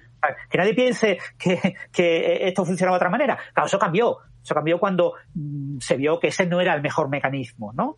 Pero ya os digo, son premios que están funcionando con un sistema de elección completamente diferente a los Nobel, extremadamente sesgado y que, bueno, eh, no está premiando a los mejores científicos, está premiando a los científicos más populares. Pero bueno, este premio acabará premiando a los mejores científicos y dentro de 30, 40 años muchos países eh, decidirán invertir o gastar en lograr premios Breakthrough como hacen con los premios Nobel, países, excepto España, claro. Pero no creéis, por ejemplo, eh, a ver, yo, yo te digo, por ejemplo, Francis, en el, en el campo de, bueno, lo que decías de cuerdas y física y tal, yo ahí no, te sé decir, no tengo ni idea, obviamente. Pero, por ejemplo, en el campo de las ciencias de la vida, yo te diría que, al menos los que últimamente se han, han sido galardonados, eh, yo a, mí me parecen muy buenos premios. O sea, no, no creo que sean gente que en absoluto no lo mereciera. Eh, lo que sí veo que quizás, y eso era lo que quería preguntar vuestra opinión, a mí me da, evidentemente los Nobel, pues vosotros lo habéis dicho, tiene el prestigio pues de, la tradición y de la cantidad de años que llega y bueno, y pues ese prestigio acumulado, ¿no? De, realmente pues es como lo máximo, ¿no? Lo que yo sí le veo a los, a estos premios nuevos es un poco eh, que quizás, digo, ¿eh? no lo sé, pero me da esa impresión que quizás, por ejemplo, para la gente joven que es, son los investigadores del futuro, quizás realmente es, eh, o sea, es como los signos de los, el signo de los tiempos, ¿no? Es algo que quizás para ellos pueda ser incluso más atractivo o que lleguen incluso a conocerlo más, más y aspirar más a, a tener un breakthrough que un Nobel. ¿Por qué? Bueno, ya de por sí la puesta en escena si lo habéis visto, es, es muy bueno de los tiempos nuestros. Es decir, es una, una cosa de Hollywood. De hecho, le, le, dicen como los Oscars de la ciencia, le suelen decir, ¿no? Los llaman así, eh, coloquialmente, ¿no? Entonces, bueno, se invitan a actores de Hollywood, a gente, bueno, de la farándula y tal, gente muy, muy, muy famosa, hacen una ceremonia por todo lo alto, con su alfombra roja y tal y cual. Y, eh, y luego, obviamente, pues es, son 3 millones de dólares. Es una cantidad de dinero que hoy en día es un valor añadido y muy eh, codiciado por, la, por, por, las nuevas generaciones, ¿no? Y luego tiene otro, eh, todo eso yo creo que engancha quizás mejor con, en fin, con la manera un poco de, concibir un poco el ascenso social hoy, ¿no? En, la gente más joven. Y luego hay otra, otra parte que a mí me parece muy importante, y es precisamente porque están diseñados de la manera que tú muy bien has explicado, Francis, son unos premios que eh, pueden responder muy fácil, o sea, muy, muy bien a eh, descubrimientos recientes que realmente hayan sido rompedores. Mientras que en general los Nobel tienden a premiar eh, descubrimientos, pero mucho tiempo después, ¿no? Cuando ya realmente pues se ha demostrado pues la, la importancia, eso ha dado lugar a otras tecnologías o la relevancia, pero que son, digamos, normalmente, ¿no? En general, descubrimientos pues que ya están bien aceptados, bien asentados y, personas pues un poco ya incluso mayores normalmente, ¿no? No siempre, pero bueno. Mientras que la propia digamos, manera, ¿no? Y la propia concepción de estos premios permite, como de hecho ha ocurrido este año, por ejemplo, ¿no? Premiar algo que es muy reciente, ¿no? Y que, y que realmente ha, ha supuesto un, un, impacto eh, muy importante a, a, nivel científico, pero también a nivel social, ¿no? Eh, en, el mundo, ¿no? Y, ha ocurrido hace nada, ¿no? Entonces, yo creo que esa capacidad de respuesta rápida, ¿no? Eh, unida a toda esta, bueno, pues obviamente los fundadores pues son, fin, los creadores de Facebook, de, Google, ¿no? De, en fin, eh, ¿qué vamos a decir? Son gente que crean las herramientas, ¿no? De comunicación que básicamente utiliza hoy todo el mundo, ¿no? Entonces yo creo que eso quizás, no se habrá que ver en el tiempo, ¿no? Pero es posible y supongo que eso es lo que quizás esta gente tiene un poco en mente también, pues con el tiempo acaben siendo probablemente quizás en las nuevas generaciones a lo mejor pues más atractivos o más incluso más prestigioso, ¿no? Con, conseguir este premio que, el Nobel, no sé, es una posibilidad. Sí, no lo sabemos, ya veremos el futuro. Pero bueno, el, el eh, ya digo, si es un premio con una coyuntura distinta, el, al final siempre acaban premiando a, a los grandes, ¿no? Al, ¿Sabes si tiene la ventaja, como has comentado, eso, es que al ser un premio en el que el número de personas que nomina es muy concreto, muy bien definido, pues se pueden ver muy sesgados por, por el tema mediático. Mm. entonces, eh, premiar a algo eh, por el impacto mediático que ha tenido recientemente, ¿no? Y así eh, se justifica que este año, por ejemplo, por lo hayan recibido Catalín Caricó y, Drew Weissman. Cuando, si tú rigurosamente te pones a pensar eh, cuáles son las personas relevantes en la vacuna, ¿por qué los padres y madres de la vacuna de AstraZeneca o, o de las vacunas chinas o, o, de la vacuna de Janssen no han recibido el, premio Resort, ¿no? ¿Por qué lo reciben Caricó y Weissman, ¿no? Que tiene su vacuna más allá de que, bueno, pues han sido las elegidas de manera prioritaria en Europa y en Estados Unidos, pero no en el resto del mundo, eh, para salvarnos de la epidemia. En eso estoy de acuerdo. En eso estoy de acuerdo contigo. O sea, vosotros, por ejemplo, pensáis que indudablemente ha sido un, cambio. Eh, eso es indudable, ¿no? Pero realmente creéis que, por ejemplo, el, o sea, las vacunas de ARN es, es algo merecedor de un premio Nobel, por ejemplo. Sí, ahora mismo todo el mundo dice que sí. ¿Pero tú qué opinas? La tecnología de ARN tiene que recibir un premio Nobel. Ahora bien, eh, el premio Nobel, ¿cuándo lo van a recibir? Es que el punto clave es cuándo lo van a recibir. Y obviamente lo van a recibir cuando reciban un número suficiente de, de, nominaciones. Eh, ¿Cuándo van a recibir un número suficiente de nominaciones? ¿Es suficiente habernos hablado de la COVID, eh, que es un tema que va a generar mucho eco mediático si le dan el premio Nobel el año que viene, ¿no? Pero, mm, ¿es suficiente? o es necesario ver otras vacunas de ARN, porque ya ha habido ensayos de otras vacunas de ARN que no han funcionado, por ejemplo, una contra el, SIDA eh, no ha funcionado. ¿eh? Entonces, ya ha habido, mm, eh, o sea, hay una esperanza ¿no? en, el tratamiento del cáncer, por ejemplo. Mm. Esperamos a que la tecnología de ARN mensajero modificado funcione con el cáncer para dar el premio Nobel. O sea, yo digo, este tipo de cuestiones se pueden plantear en un premio como el premio Nobel. ¿Por qué? Porque hay cientos de personas que han hecho cosas más importantes. Esa es la realidad. Sí, sí. El, listado de candidatos, tú planteabas en Twitter, eh, Pepe, el tema de vamos a proponer candidaturas. Pero candidaturas, pero si es que hay cientos de personas relevantes, eh, solo mirando en el Way of Science, en el, Hall of Laureates, ¿no? El, el, listado de personas que por número de citas ya merecen ser un Nobel porque tienen en promedio un número de citas similar a los premios Nobel que más citas reciben y, y te encuentras cientos de personas entonces, eh, hay cientos de candidatos. Entonces, cuando tú tienes cientos de candidatos y que han hecho cosas súper relevantes, que todavía no han recibido el premio Nobel, algunos que tienen 90 años y que se van a morir próximamente, y si no lo reciben ya, eh, se nos mueren. Eh, planteas un tema de actualidad, como puede ser la COVID, o en física el bosón de Higgs, o, cosas así muy, muy, muy de actualidad, o las ondas gravitacionales, y le das el Nobel a lo de actualidad en lugar de a lo que ya lleva muchas nominaciones acumuladas. Pues ese tipo de decisiones que las toman la, el, Comité Nobel, eh, pues son soluciones que siempre son polémicas, ¿no? En este tipo de premios pues no hay problema porque como es una decisión a dedo de, los seleccionados, pues ellos deciden, ¿no? Y, Hombre, a ver, Breakthrough, por ejemplo, en mi caso, por eso lo decía antes, ya, o sea, lo, gente como Harry Noller, que es fundamental en, el conocimiento del ribosoma, o Adrián Kreiner, que se lo dieron hace poquitos años, pues yo creo que vamos, es súper merecido. Pero bueno, estoy de acuerdo con lo que tú dices. Vamos. De todas maneras, ya que han mencionado eso, eh, pues es verdad, el día ha tenido poco éxito, pero voy a insistir. en Twitter hicimos un, un hashtag de estos que es BSPod de biosíntesis pod, BSPod Nobel, todo junto, en el que eh, pues os invitamos a que pues hagáis propuestas o pues sí efectivamente como dice Francis pues hay muchas, pero bueno, pues, pues decir algunas. y la cosa es eh, divertirnos un poco y especular un poquillo, pues cuál podría ser algún alguno de las candidaturas al Nobel de este año, ¿vale? Entonces, bueno, de momento hay una propuesta de Adrián Villalba, a quien le agradecemos. Él decía que, por ejemplo, Hans Kliber Voy a leer su Twitter, de hecho, dice, Hans Kliber es un firme candidato al de fisiología por el desarrollo de los cultivos en 3D es lo que se conoce habitualmente como los organoides, ¿no? Oye, pues muy bien, pues es una, es una propuesta y bueno, pues os invitamos a que, con ese hashtag contestéis y, en fin, sí, pues eh, que probablemente nadie acertemos, pues casi seguro.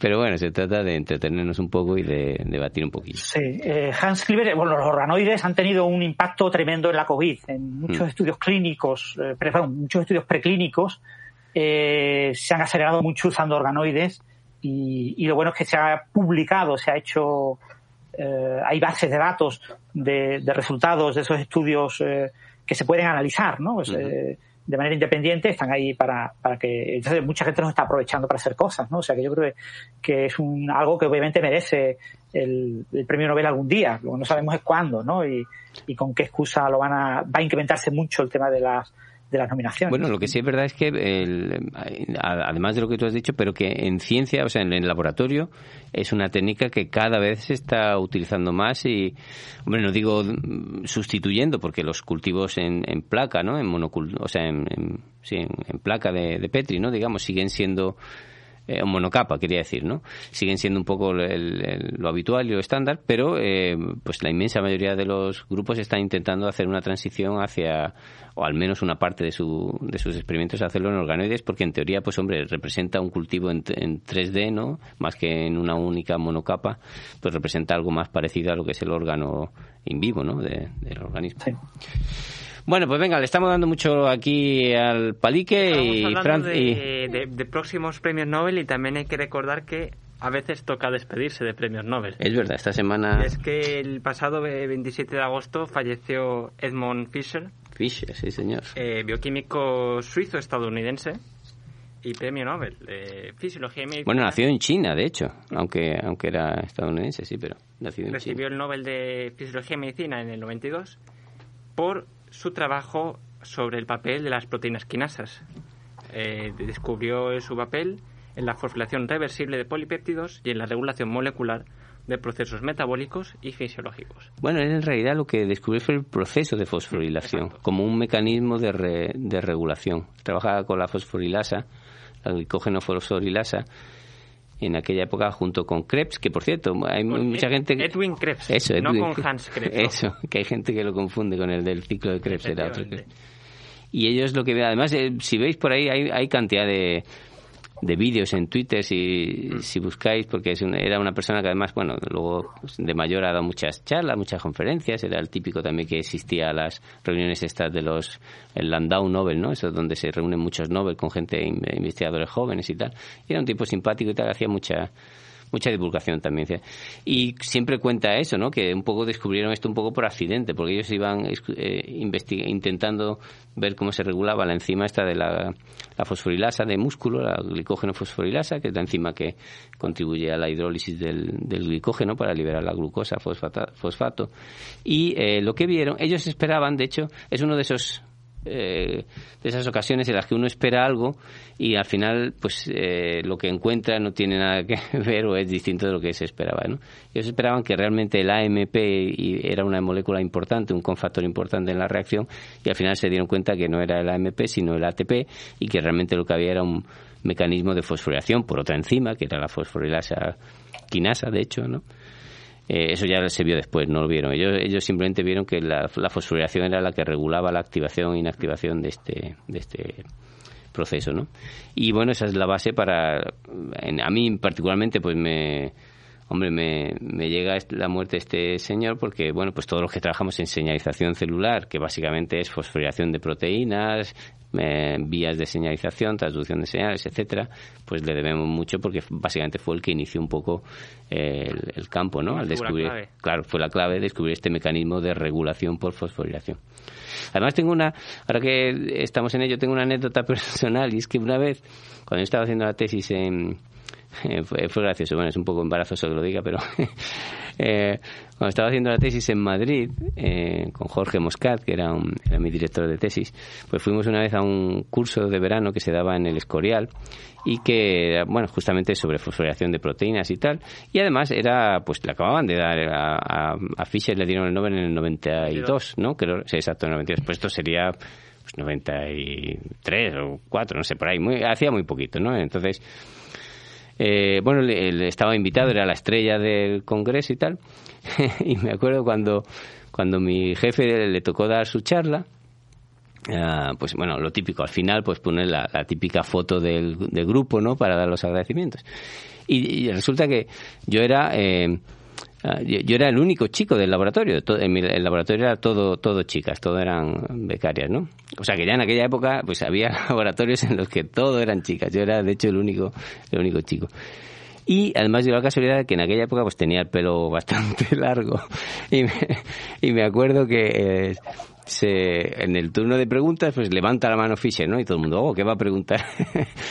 y, y, su, no fue ni siquiera una pregunta, bueno, sí fue una pregunta, fue, oiga, doctor Moscat, eh, ¿por qué, eh, ¿por qué solo coge usted chicas? Claro, yo estaba en la foto.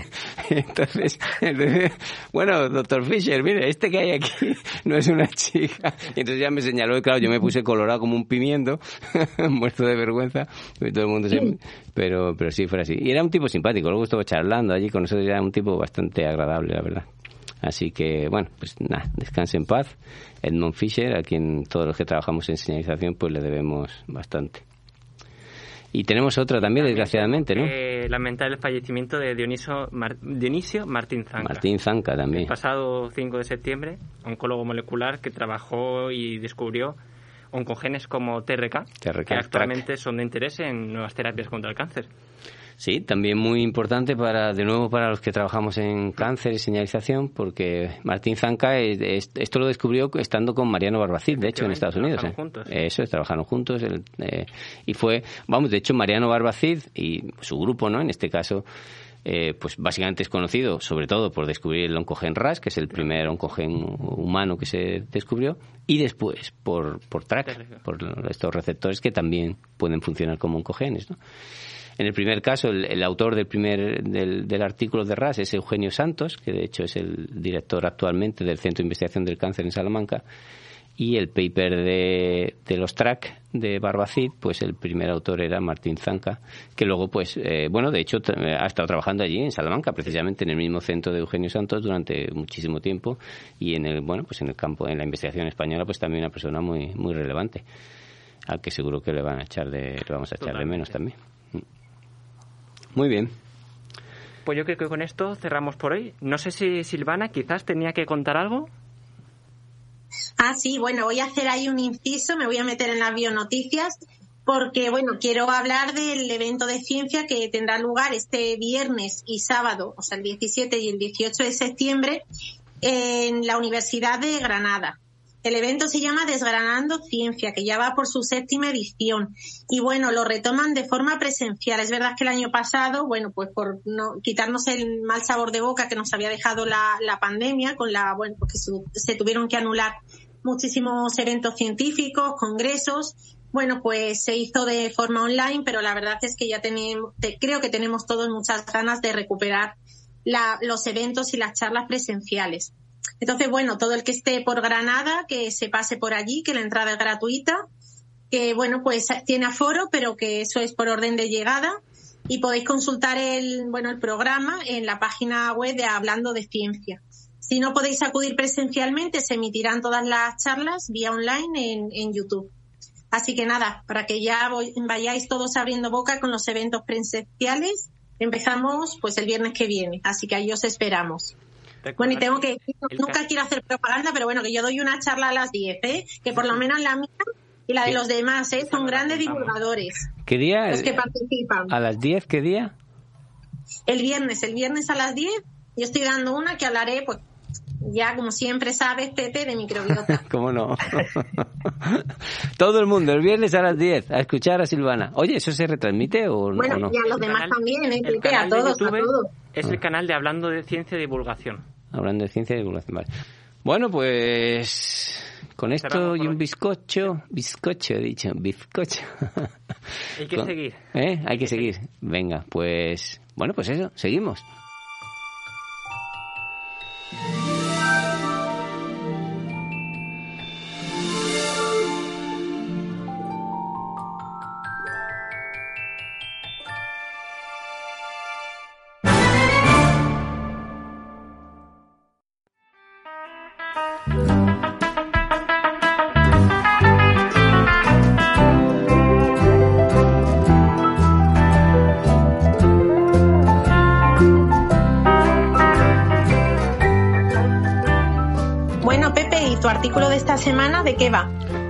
Hablas de microbiota y yo de qué voy a hablar, de cáncer.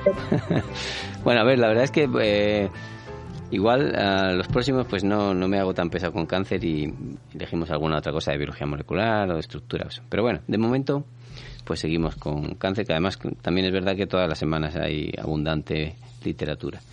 En este caso es un artículo que, aparte de que me da mucha alegría comentarlo, porque es, es un buen artículo que ha publicado un buen amigo mío también, que es eh, un investigador Marco Calzado, que es eh, investigador y profesor de la Universidad de Córdoba.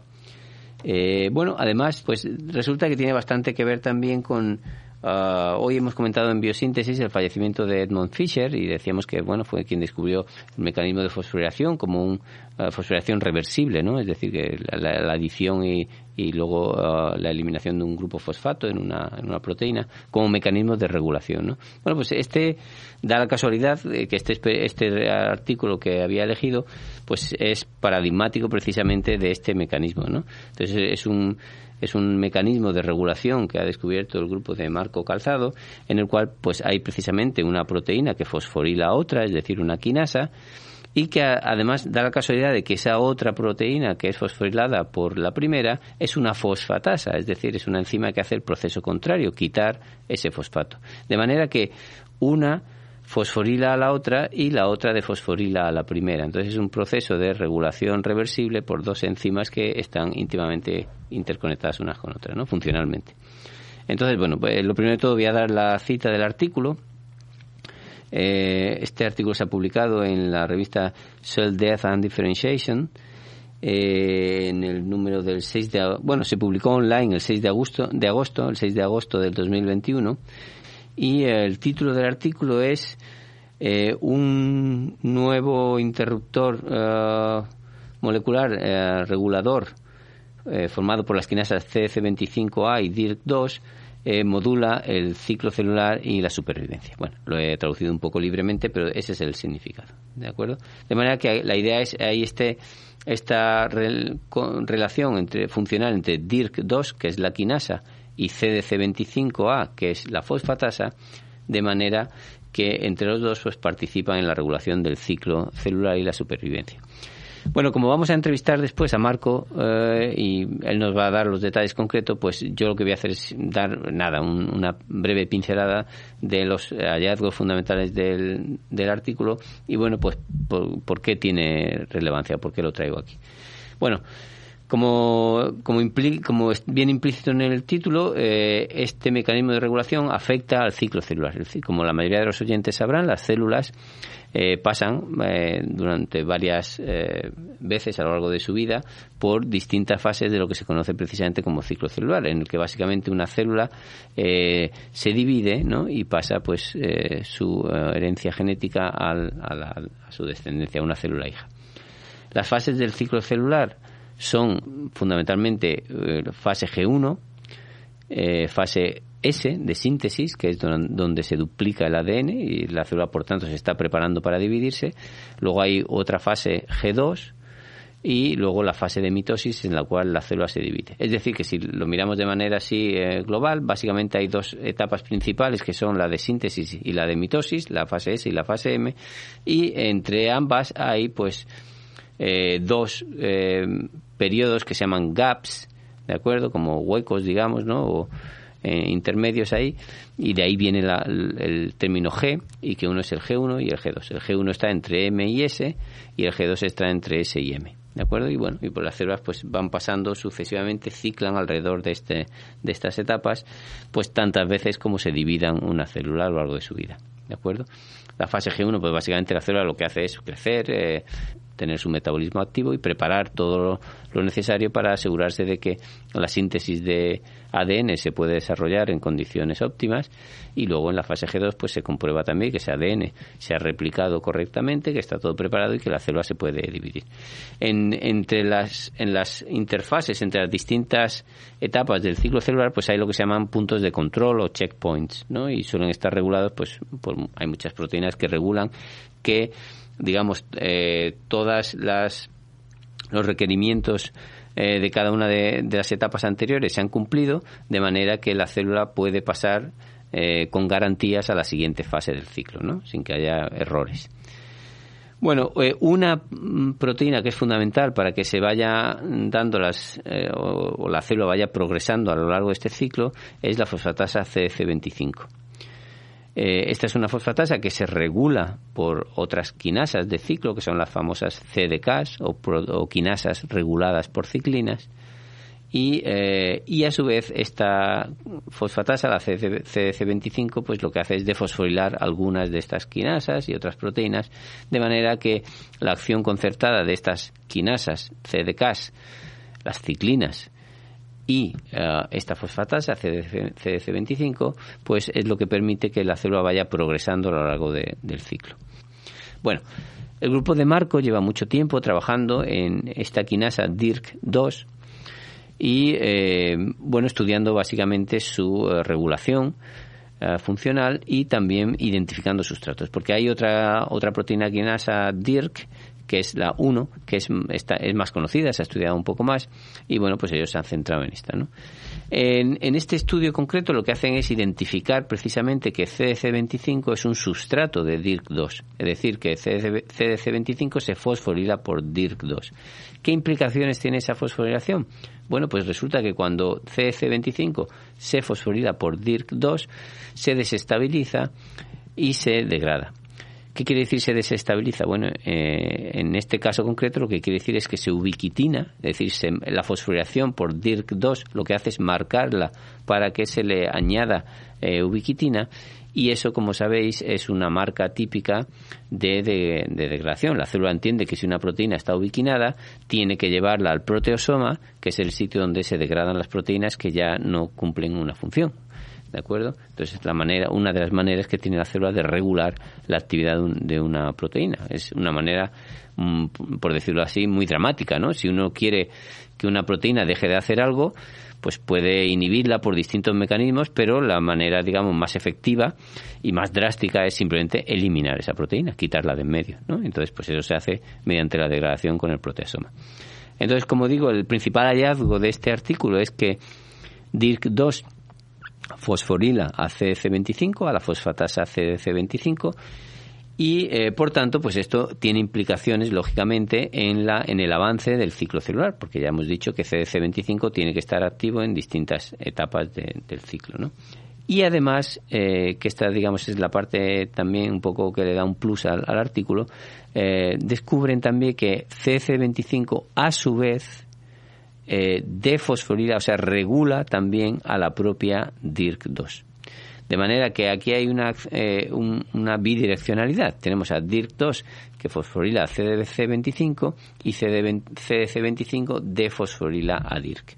Los distintos residuos en los cuales estos procesos ocurren, además de residuos en los cuales DIRC2 se autofosforila, que es otra novedad también de este artículo, pues son identificados mediante técnicas de espectrometría de masas. Y luego, bueno, hay una serie de experimentos en, los cuales pues esos eh, residuos que se identifican son eliminados mediante mutagénesis y, se intenta ver pues el impacto funcional de, estas, de estos cambios, ¿no?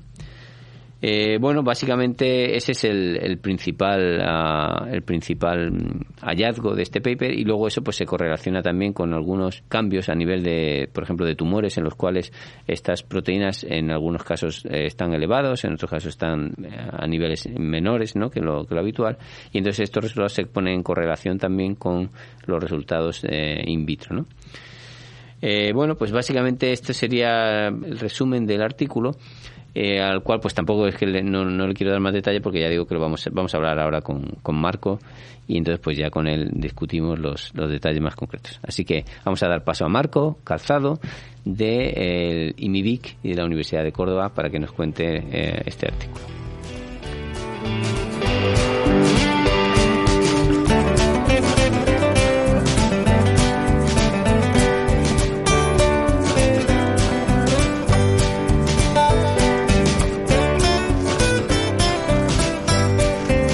Muy bien, pues damos la bienvenida, además una bienvenida ah, auténticamente y de corazón, porque me hace mucha ilusión que esté aquí mi gran amigo ah, Marco Calzado, que eh, es profesor de la Universidad de Córdoba y además es también investigador del Instituto Maimonides de Investigación Biomédica, lo que se conoce como IMIBIC, abreviado.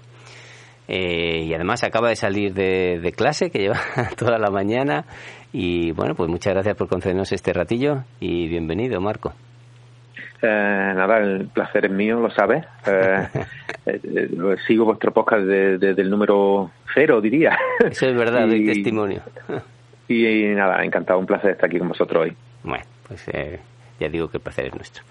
Muy bien, pues eh, lo que vamos a hacer es comentar, como solemos hacer casi siempre con los autores, eh, un poco los entresijos de este artículo que acabáis de publicar en Cell Death and Differentiation. Y eh, lo primero de todo es, pues bueno, a ver, este paper básicamente trata o va sobre una quinasa que se llama DIRK, D-I-R-K2, en este caso, porque hay varias isoformas, esta es DIRK2, que es pues tu quinasa, es tu proteína, es, pues el, el, ¿cómo se llama? el objeto de tus desvelos, como se suele decir, ¿no? Eh, y entonces, bueno, pues lo primero, ¿por qué? Pues cuéntanos qué es esto de DIR2, ¿por qué trabajas tú en DIR2 y por qué es tan importante y qué es lo que hace? Sí, bueno, yo me encontré con esta quinasa un, poco, vamos a decir, como siempre de casualidad, hace ya, no, sé, 10 años o así, ¿no? Eh, trabajando en otra cosa, uh, con otra regulación, como bien sabes, trabajo en señalización celular, bueno, pues apareció esta quinasa que en su momento, bueno, pues había muy pocas publicaciones de ella, eh, pero las dos que había o las pocas que había eran bastante relevantes, ¿no? Eh, sobre todo su papel, como bien dice, bueno, forma parte de una familia de quinasas, que es la familia de quinasas DIRC. Eh, es muy conocida otra de sus isoformas, que es la, en este caso la 1A, por, por su implicación en, en síndrome de Down. Pero dos, la isoforma 2, bueno, pues se conocían bien poco, pero digamos que llegó al estrellato después de que se publicara su papel, en este caso, o su capacidad de regular al famoso P53, ¿no? Eh, fosforilándolo y en este caso eh, involucrado en la señalización, en este caso de la muerte o la respuesta apoptosis que tiene la célula en respuesta al daño al ADN, ¿no? Entonces, bueno, pues claro, eh, todos sabemos en este caso la relevancia que tiene eh, sobre todo eso, P53, y puso esta quinasa un poco en el, en el candelero, porque de, verdad dentro de las pocas publicaciones que había, ¿no? Justo un poco después, creo que apareció también su capacidad para regular a factores tan importantes como Sejun y CEMIC, eh, también, eh, y en, este caso también y su papel en el ciclo celular.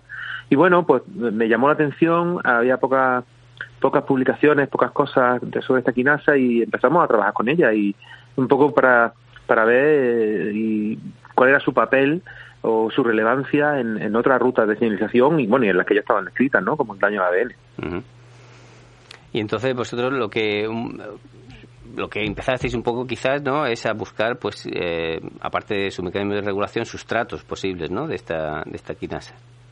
Sí, el, llegamos a ella, eh, ya digo, por, por otra línea o por una línea de investigación que yo tenía anterior, eh, y en este caso describimos, la verdad que empezamos creo que bien, eh, un mecanismo de regulación, en este caso por ubiquitinación, ¿no? Eh, describíamos cómo en este caso una ubiquitinligasa, SIA2, era capaz de, regular la, por ubiquitinación la expresión de DIR2, ¿no? Lo cual, bueno, pues era, ya nos parecía interesante y relevante debido sobre todo eso, a, la importancia que tenía DIR2 en estos sustratos, con estos sustratos que, que, estaban descritos hasta ahora, ¿no? Entonces, bueno, pues tirando del hilo, eh, decidimos, pues, no hay mejor manera de conocer el papel de una quinasa, creo, que conocer sus sustratos, ¿no? Y entonces, bueno, pues empezamos a, hacer diferentes aproximaciones para, para conocer los sustratos de esta quinasa. Describimos, como ya te digo, también SIA2 como sustrato propio o sea, de, esta quinasa, o sea, que también la, regulaba. Eh, y bueno, y, un poco con posterioridad también describimos después a otro sustrato que es también bastante relevante dentro del mismo contexto de, daño al ADN y de, y de control de ciclos como es Notch, ¿no? Eh, tú lo sabes, bueno, y seguro que los oyentes, que aquí tenemos unos oyentes ya con cierta formación, Notch también es una, una, una proteína bastante importante, ¿no? En el control de, de bueno de la división del ciclo de, de, desarrollo entonces bueno pues describimos también tuvimos la suerte de describir a, a DIR2 como, como también quinasa involucrada en su fosforilación y en su degradación, por tanto en su control. ¿no? eh, y ya teníamos un par de sustratos más, ¿no? De hecho, tenemos alguno más también interesante ahí por publicar, que espero que mandemos pronto. Y uno de los que aparecía y que nos ha llevado desde el año hasta esta publicación hoy, eh, pues creo que desde el año, no sé, 2012 o 2013 que empezamos a ver las primeras observaciones, es el que ha terminado en este artículo, ¿no? Que es este 25A, ¿no? O sea que, que de verdad que llevamos tiempo trabajando en este caso con este nuevo sustrato. Bueno, un claro ejemplo de que la sigue y la consigue, como se dice, ¿no? Y al final pues lo habéis conseguido publicar muy bien. Como eso tiene bastante que ver con lo que vosotros en general hacéis y por poner un poco en el contexto pues de todo el, campo este de estudio de la degradación de proteínas por el proteasoma y tal, el, experimento inicial con el que empezáis el paper básicamente es, bueno, pues que veis que cuando expresáis esta proteína, la DIRC2, vuestra quinasa, los niveles de CDC25 se ven alterados, ¿no? Cambian. Y entonces eso pues ya uno sospecha que puede ocurrir algo, ¿no? ¿Qué es lo que puede ocurrir y cómo lo, lo demostráis vosotros?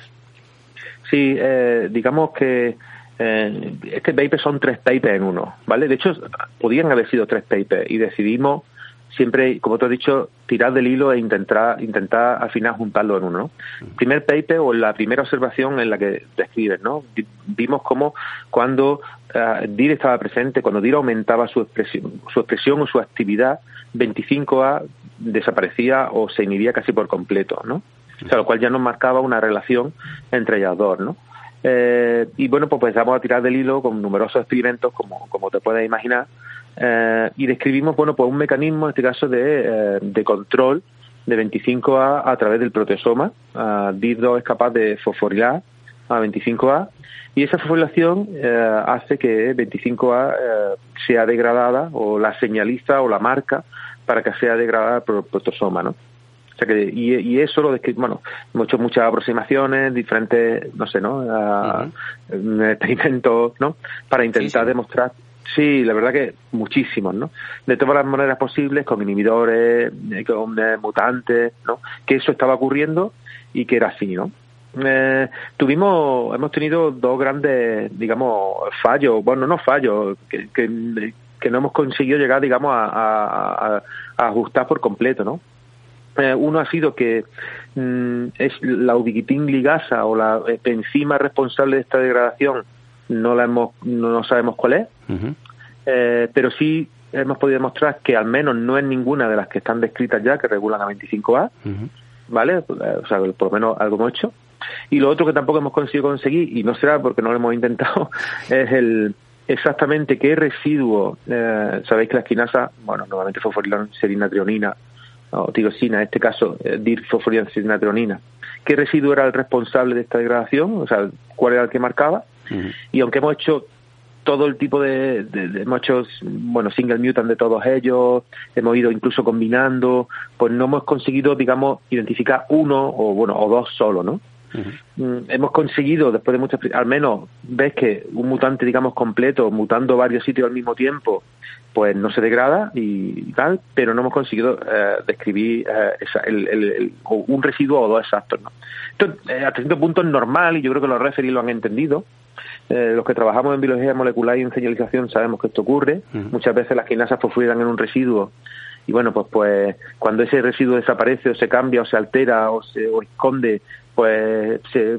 fosforilan en otro, ¿no? Entonces, bueno, hemos estado jugando un poco al gato y al ratón y entonces, bueno, pues aunque no hemos conseguido, pero al final, digamos que ese primer bloque pues sí ha sido y ha sido identificar y describir a DIR2 capaz de degradar a 25A, bueno, y además en respuesta a estímulos como daño al ADN, como eh, en, durante el ciclo celular hemos demostrado cómo TIR degrada 25A a través de un mecanismo mediado por el protosoma.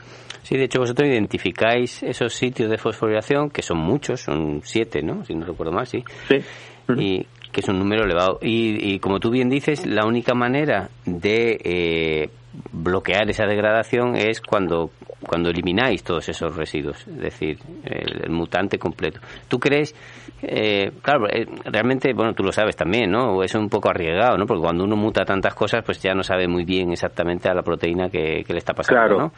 Pero, pero bueno, es un, es un dato, es una evidencia, lógicamente. ¿Tú crees que al final, digamos, es el, el conjunto o el efecto combinado de todas esas fosforilaciones la que promueve la degradación o realmente tiene que haber alguno, como estabas diciendo, que simplemente eh, es, el, es el, punto clave para que se dé esa, esa degradación, esa wikitina de eh, degradación?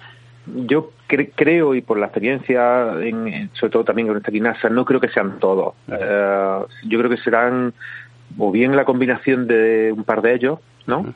O bien la, seguramente a lo mejor eh, eh, eh, esos dos sitios deben de ir precedidos a lo mejor por otra fosforilación previa que, no sé, experimentalmente a lo mejor no hemos conseguido de manera suficiente, ¿no?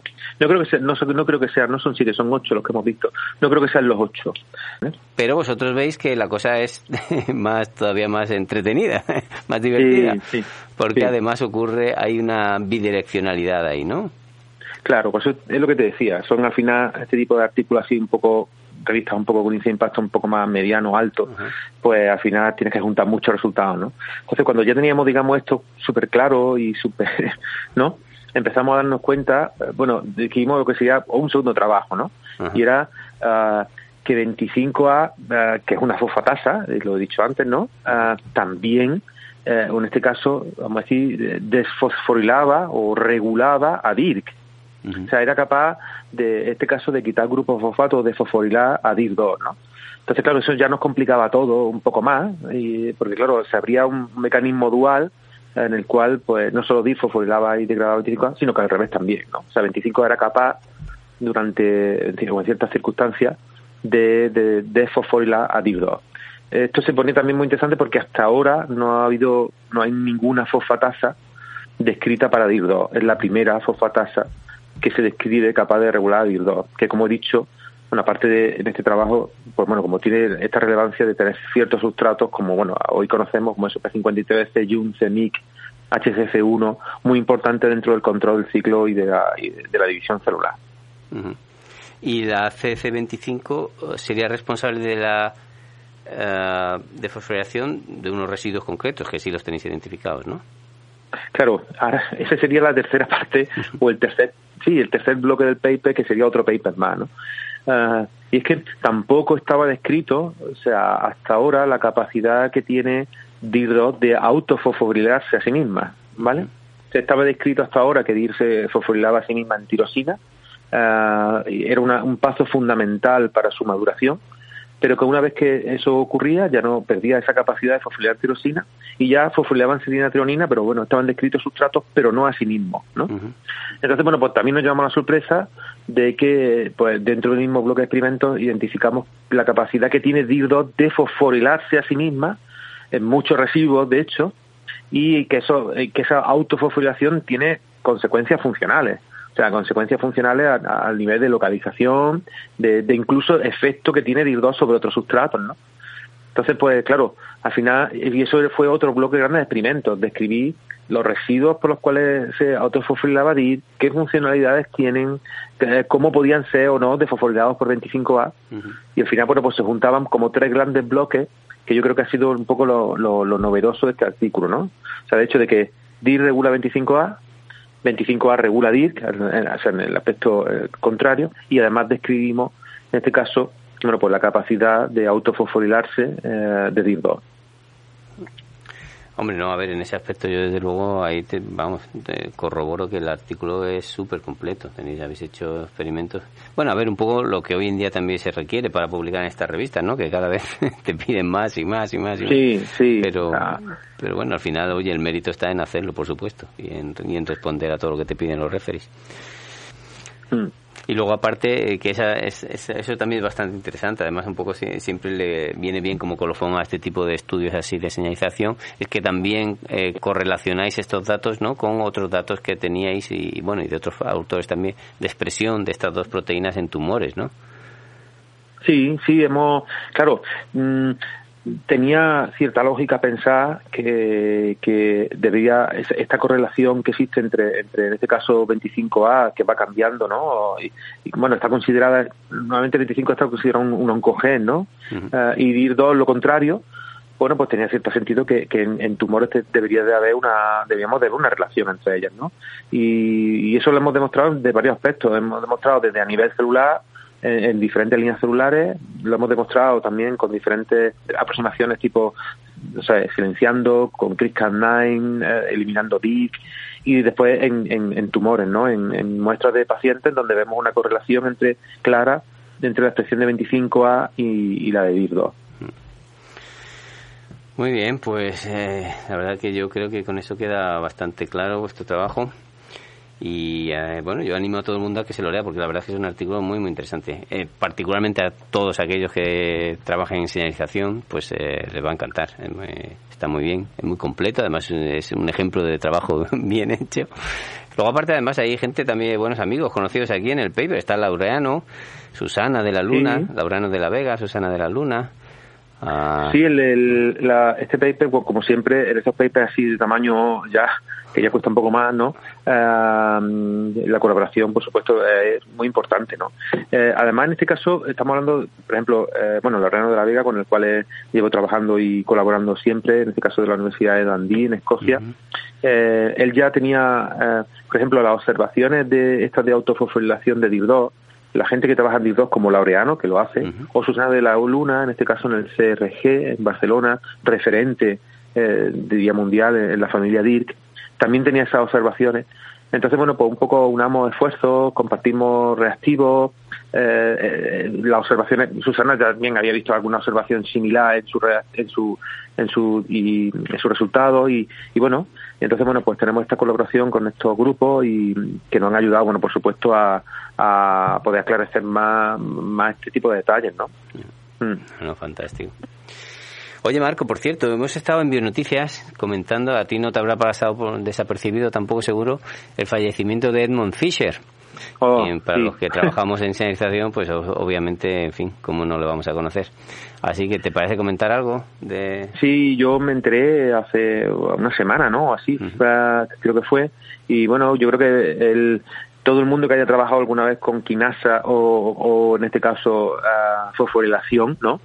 Creo que debería de conocerlo, ¿no? Es el padre ah, de, la, de, este tipo de regulación bidireccional, ¿no? De, entre quinasa y fosfatasa. Es el que describió los primeros mecanismos, premio Nobel, eh, y el que, bueno, puso un poco en el candelero y la, la importancia y la relevancia de este tipo de proteínas, ¿no? Eh, y de este tipo de señalización, ¿no? Sobre todo, eh, y, bueno, referente en el desarrollo de fármacos, dianas principales, por ser eso como él llamaba, yo me acuerdo una, una charla que vi de él, lo que él llevaba los interruptores celulares, ¿no? Interruptores. Eh, sí, o los semáforos celulares, ¿no? que encendían y apagaban esa ruta que, bueno que al final son las que marcan las respuestas de las células. Una, bueno, una pena, es cierto que ha muerto ya con una edad muy avanzada, 101 años, sí, sí. sí 101 años, pero obviamente para, para la gente que hacemos señalización y bueno y que trabajamos en Quinasa y eso era un referente, ¿no? Poco poca publicidad o bueno poca poca digamos sí publicidad se le ha dado, pero bueno sí sí una, una gran pérdida y que por supuesto este paper pues básicamente está eh, eh, claro que sería un claro ejemplo de básicamente sus investigaciones, ¿no? Una proteína que, que se fosforila y que al mismo cabo se desfosforila y que eso tiene unas consecuencias, pues en este caso en el ciclo celular y en el y en la división de las células, ¿no? Ah, al fin y al cabo lo que nos, claro, lo que nosotros pretendemos en esto después, o sea, básicamente la aplicación, muchas veces tú sabes, somos muy incomprendidos, lo que hacemos estos trabajos tan moleculares, tan bioquímicos, ¿no?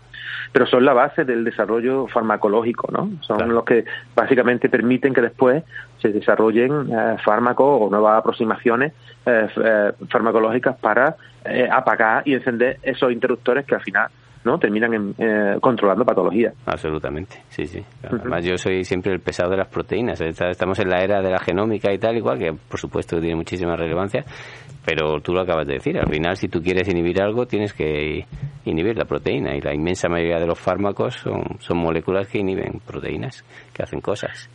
La época de la genómica, de mi punto de vista, ya pasó. Llegamos a ella eh, básicamente y no llegamos a otra, como la de la proteómica, básicamente por falta de poco desarrollo tecnológico. Tecnológico, claro. Eh, pero hoy en día ya la cosa ha cambiado y estamos, eh, no a las puertas, yo creo que ya hemos cruzado el umbral, pero estamos adentrándonos ya en la época de la regulación, obviamente, de, la, de este caso de las proteínas, ¿no? se regulan, de cómo, cuáles son sus mecanismos, ¿no? El desarrollo, tenemos, bueno, desarrollo ahora bioinformático estupendo para conocer su estructura, su, estamos en la época de la proteína y la genómica, obviamente, seguirá con su papel y su relevancia, pero ahora la tecnología nos está, nos está, nos ha permitido subir a un nivel superior, al siguiente, vamos a decir.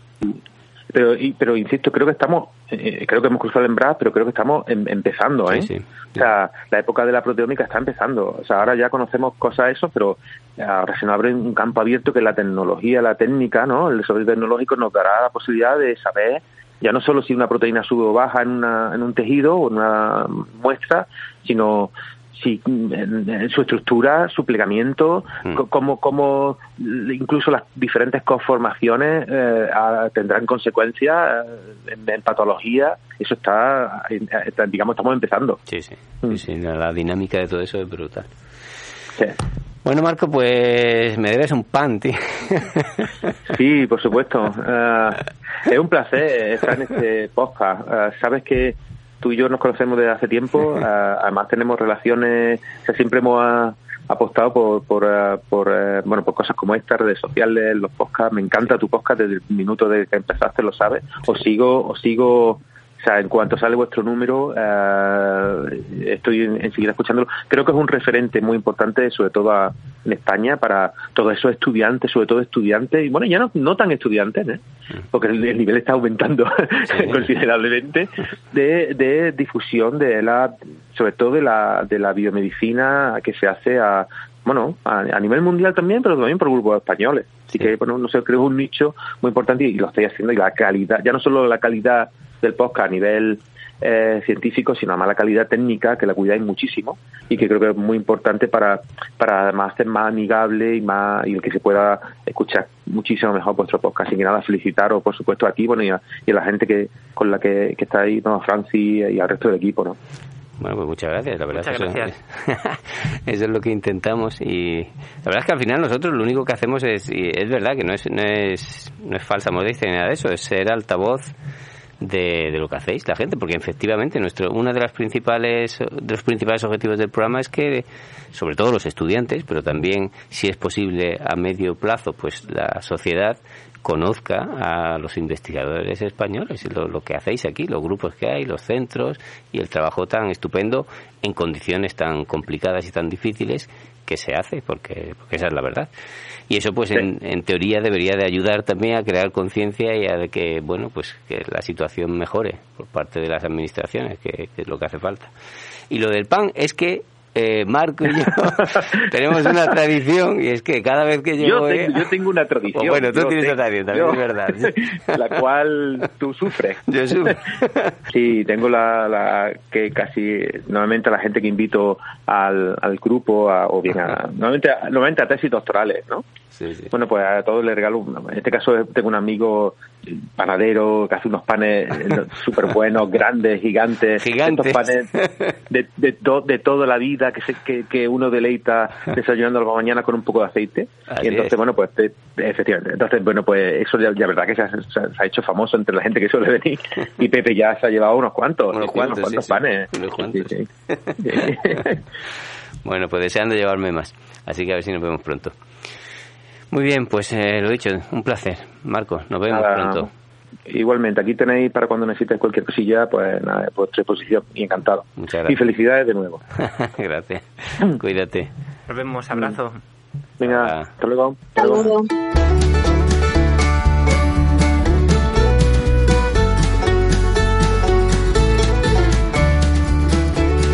Bueno, mis queridos amigos, pues llegamos un, día más. Que está ahí respirando ya, aliviado, como diciendo, por fin puede salir de aquí.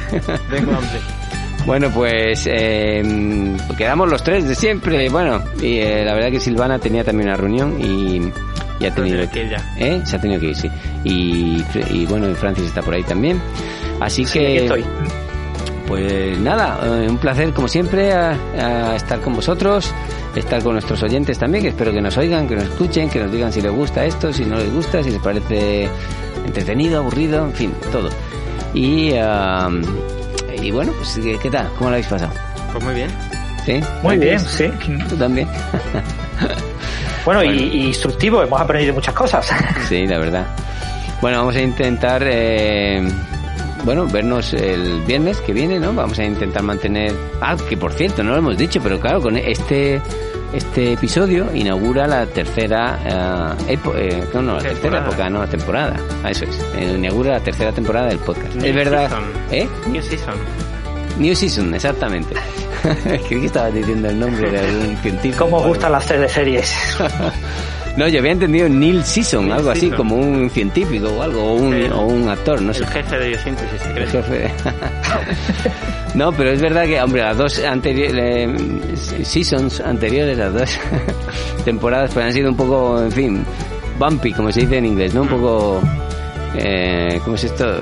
Bumpy es como... Es una temporada de Rodinger, a veces hay capítulos y a veces no. Y a veces no, exacto, ¿no? Entonces, entre que, bueno, estábamos empezando y un poco poniendo, en fin, puliendo a detalles y luego también, claro, el, confinamiento pues paró mucho, ¿no? Pero bueno, vamos a intentar ahora eh, mantener una asiduidad semanal. Eh, intentar, claro, tenemos que hacer necesariamente los podcasts un poco más cortitos. Pero bueno, lo principal es, estar ahí y, bueno, que la gente quiera que estemos, claro. Si no, pues entonces no. Pero bueno. Exactamente.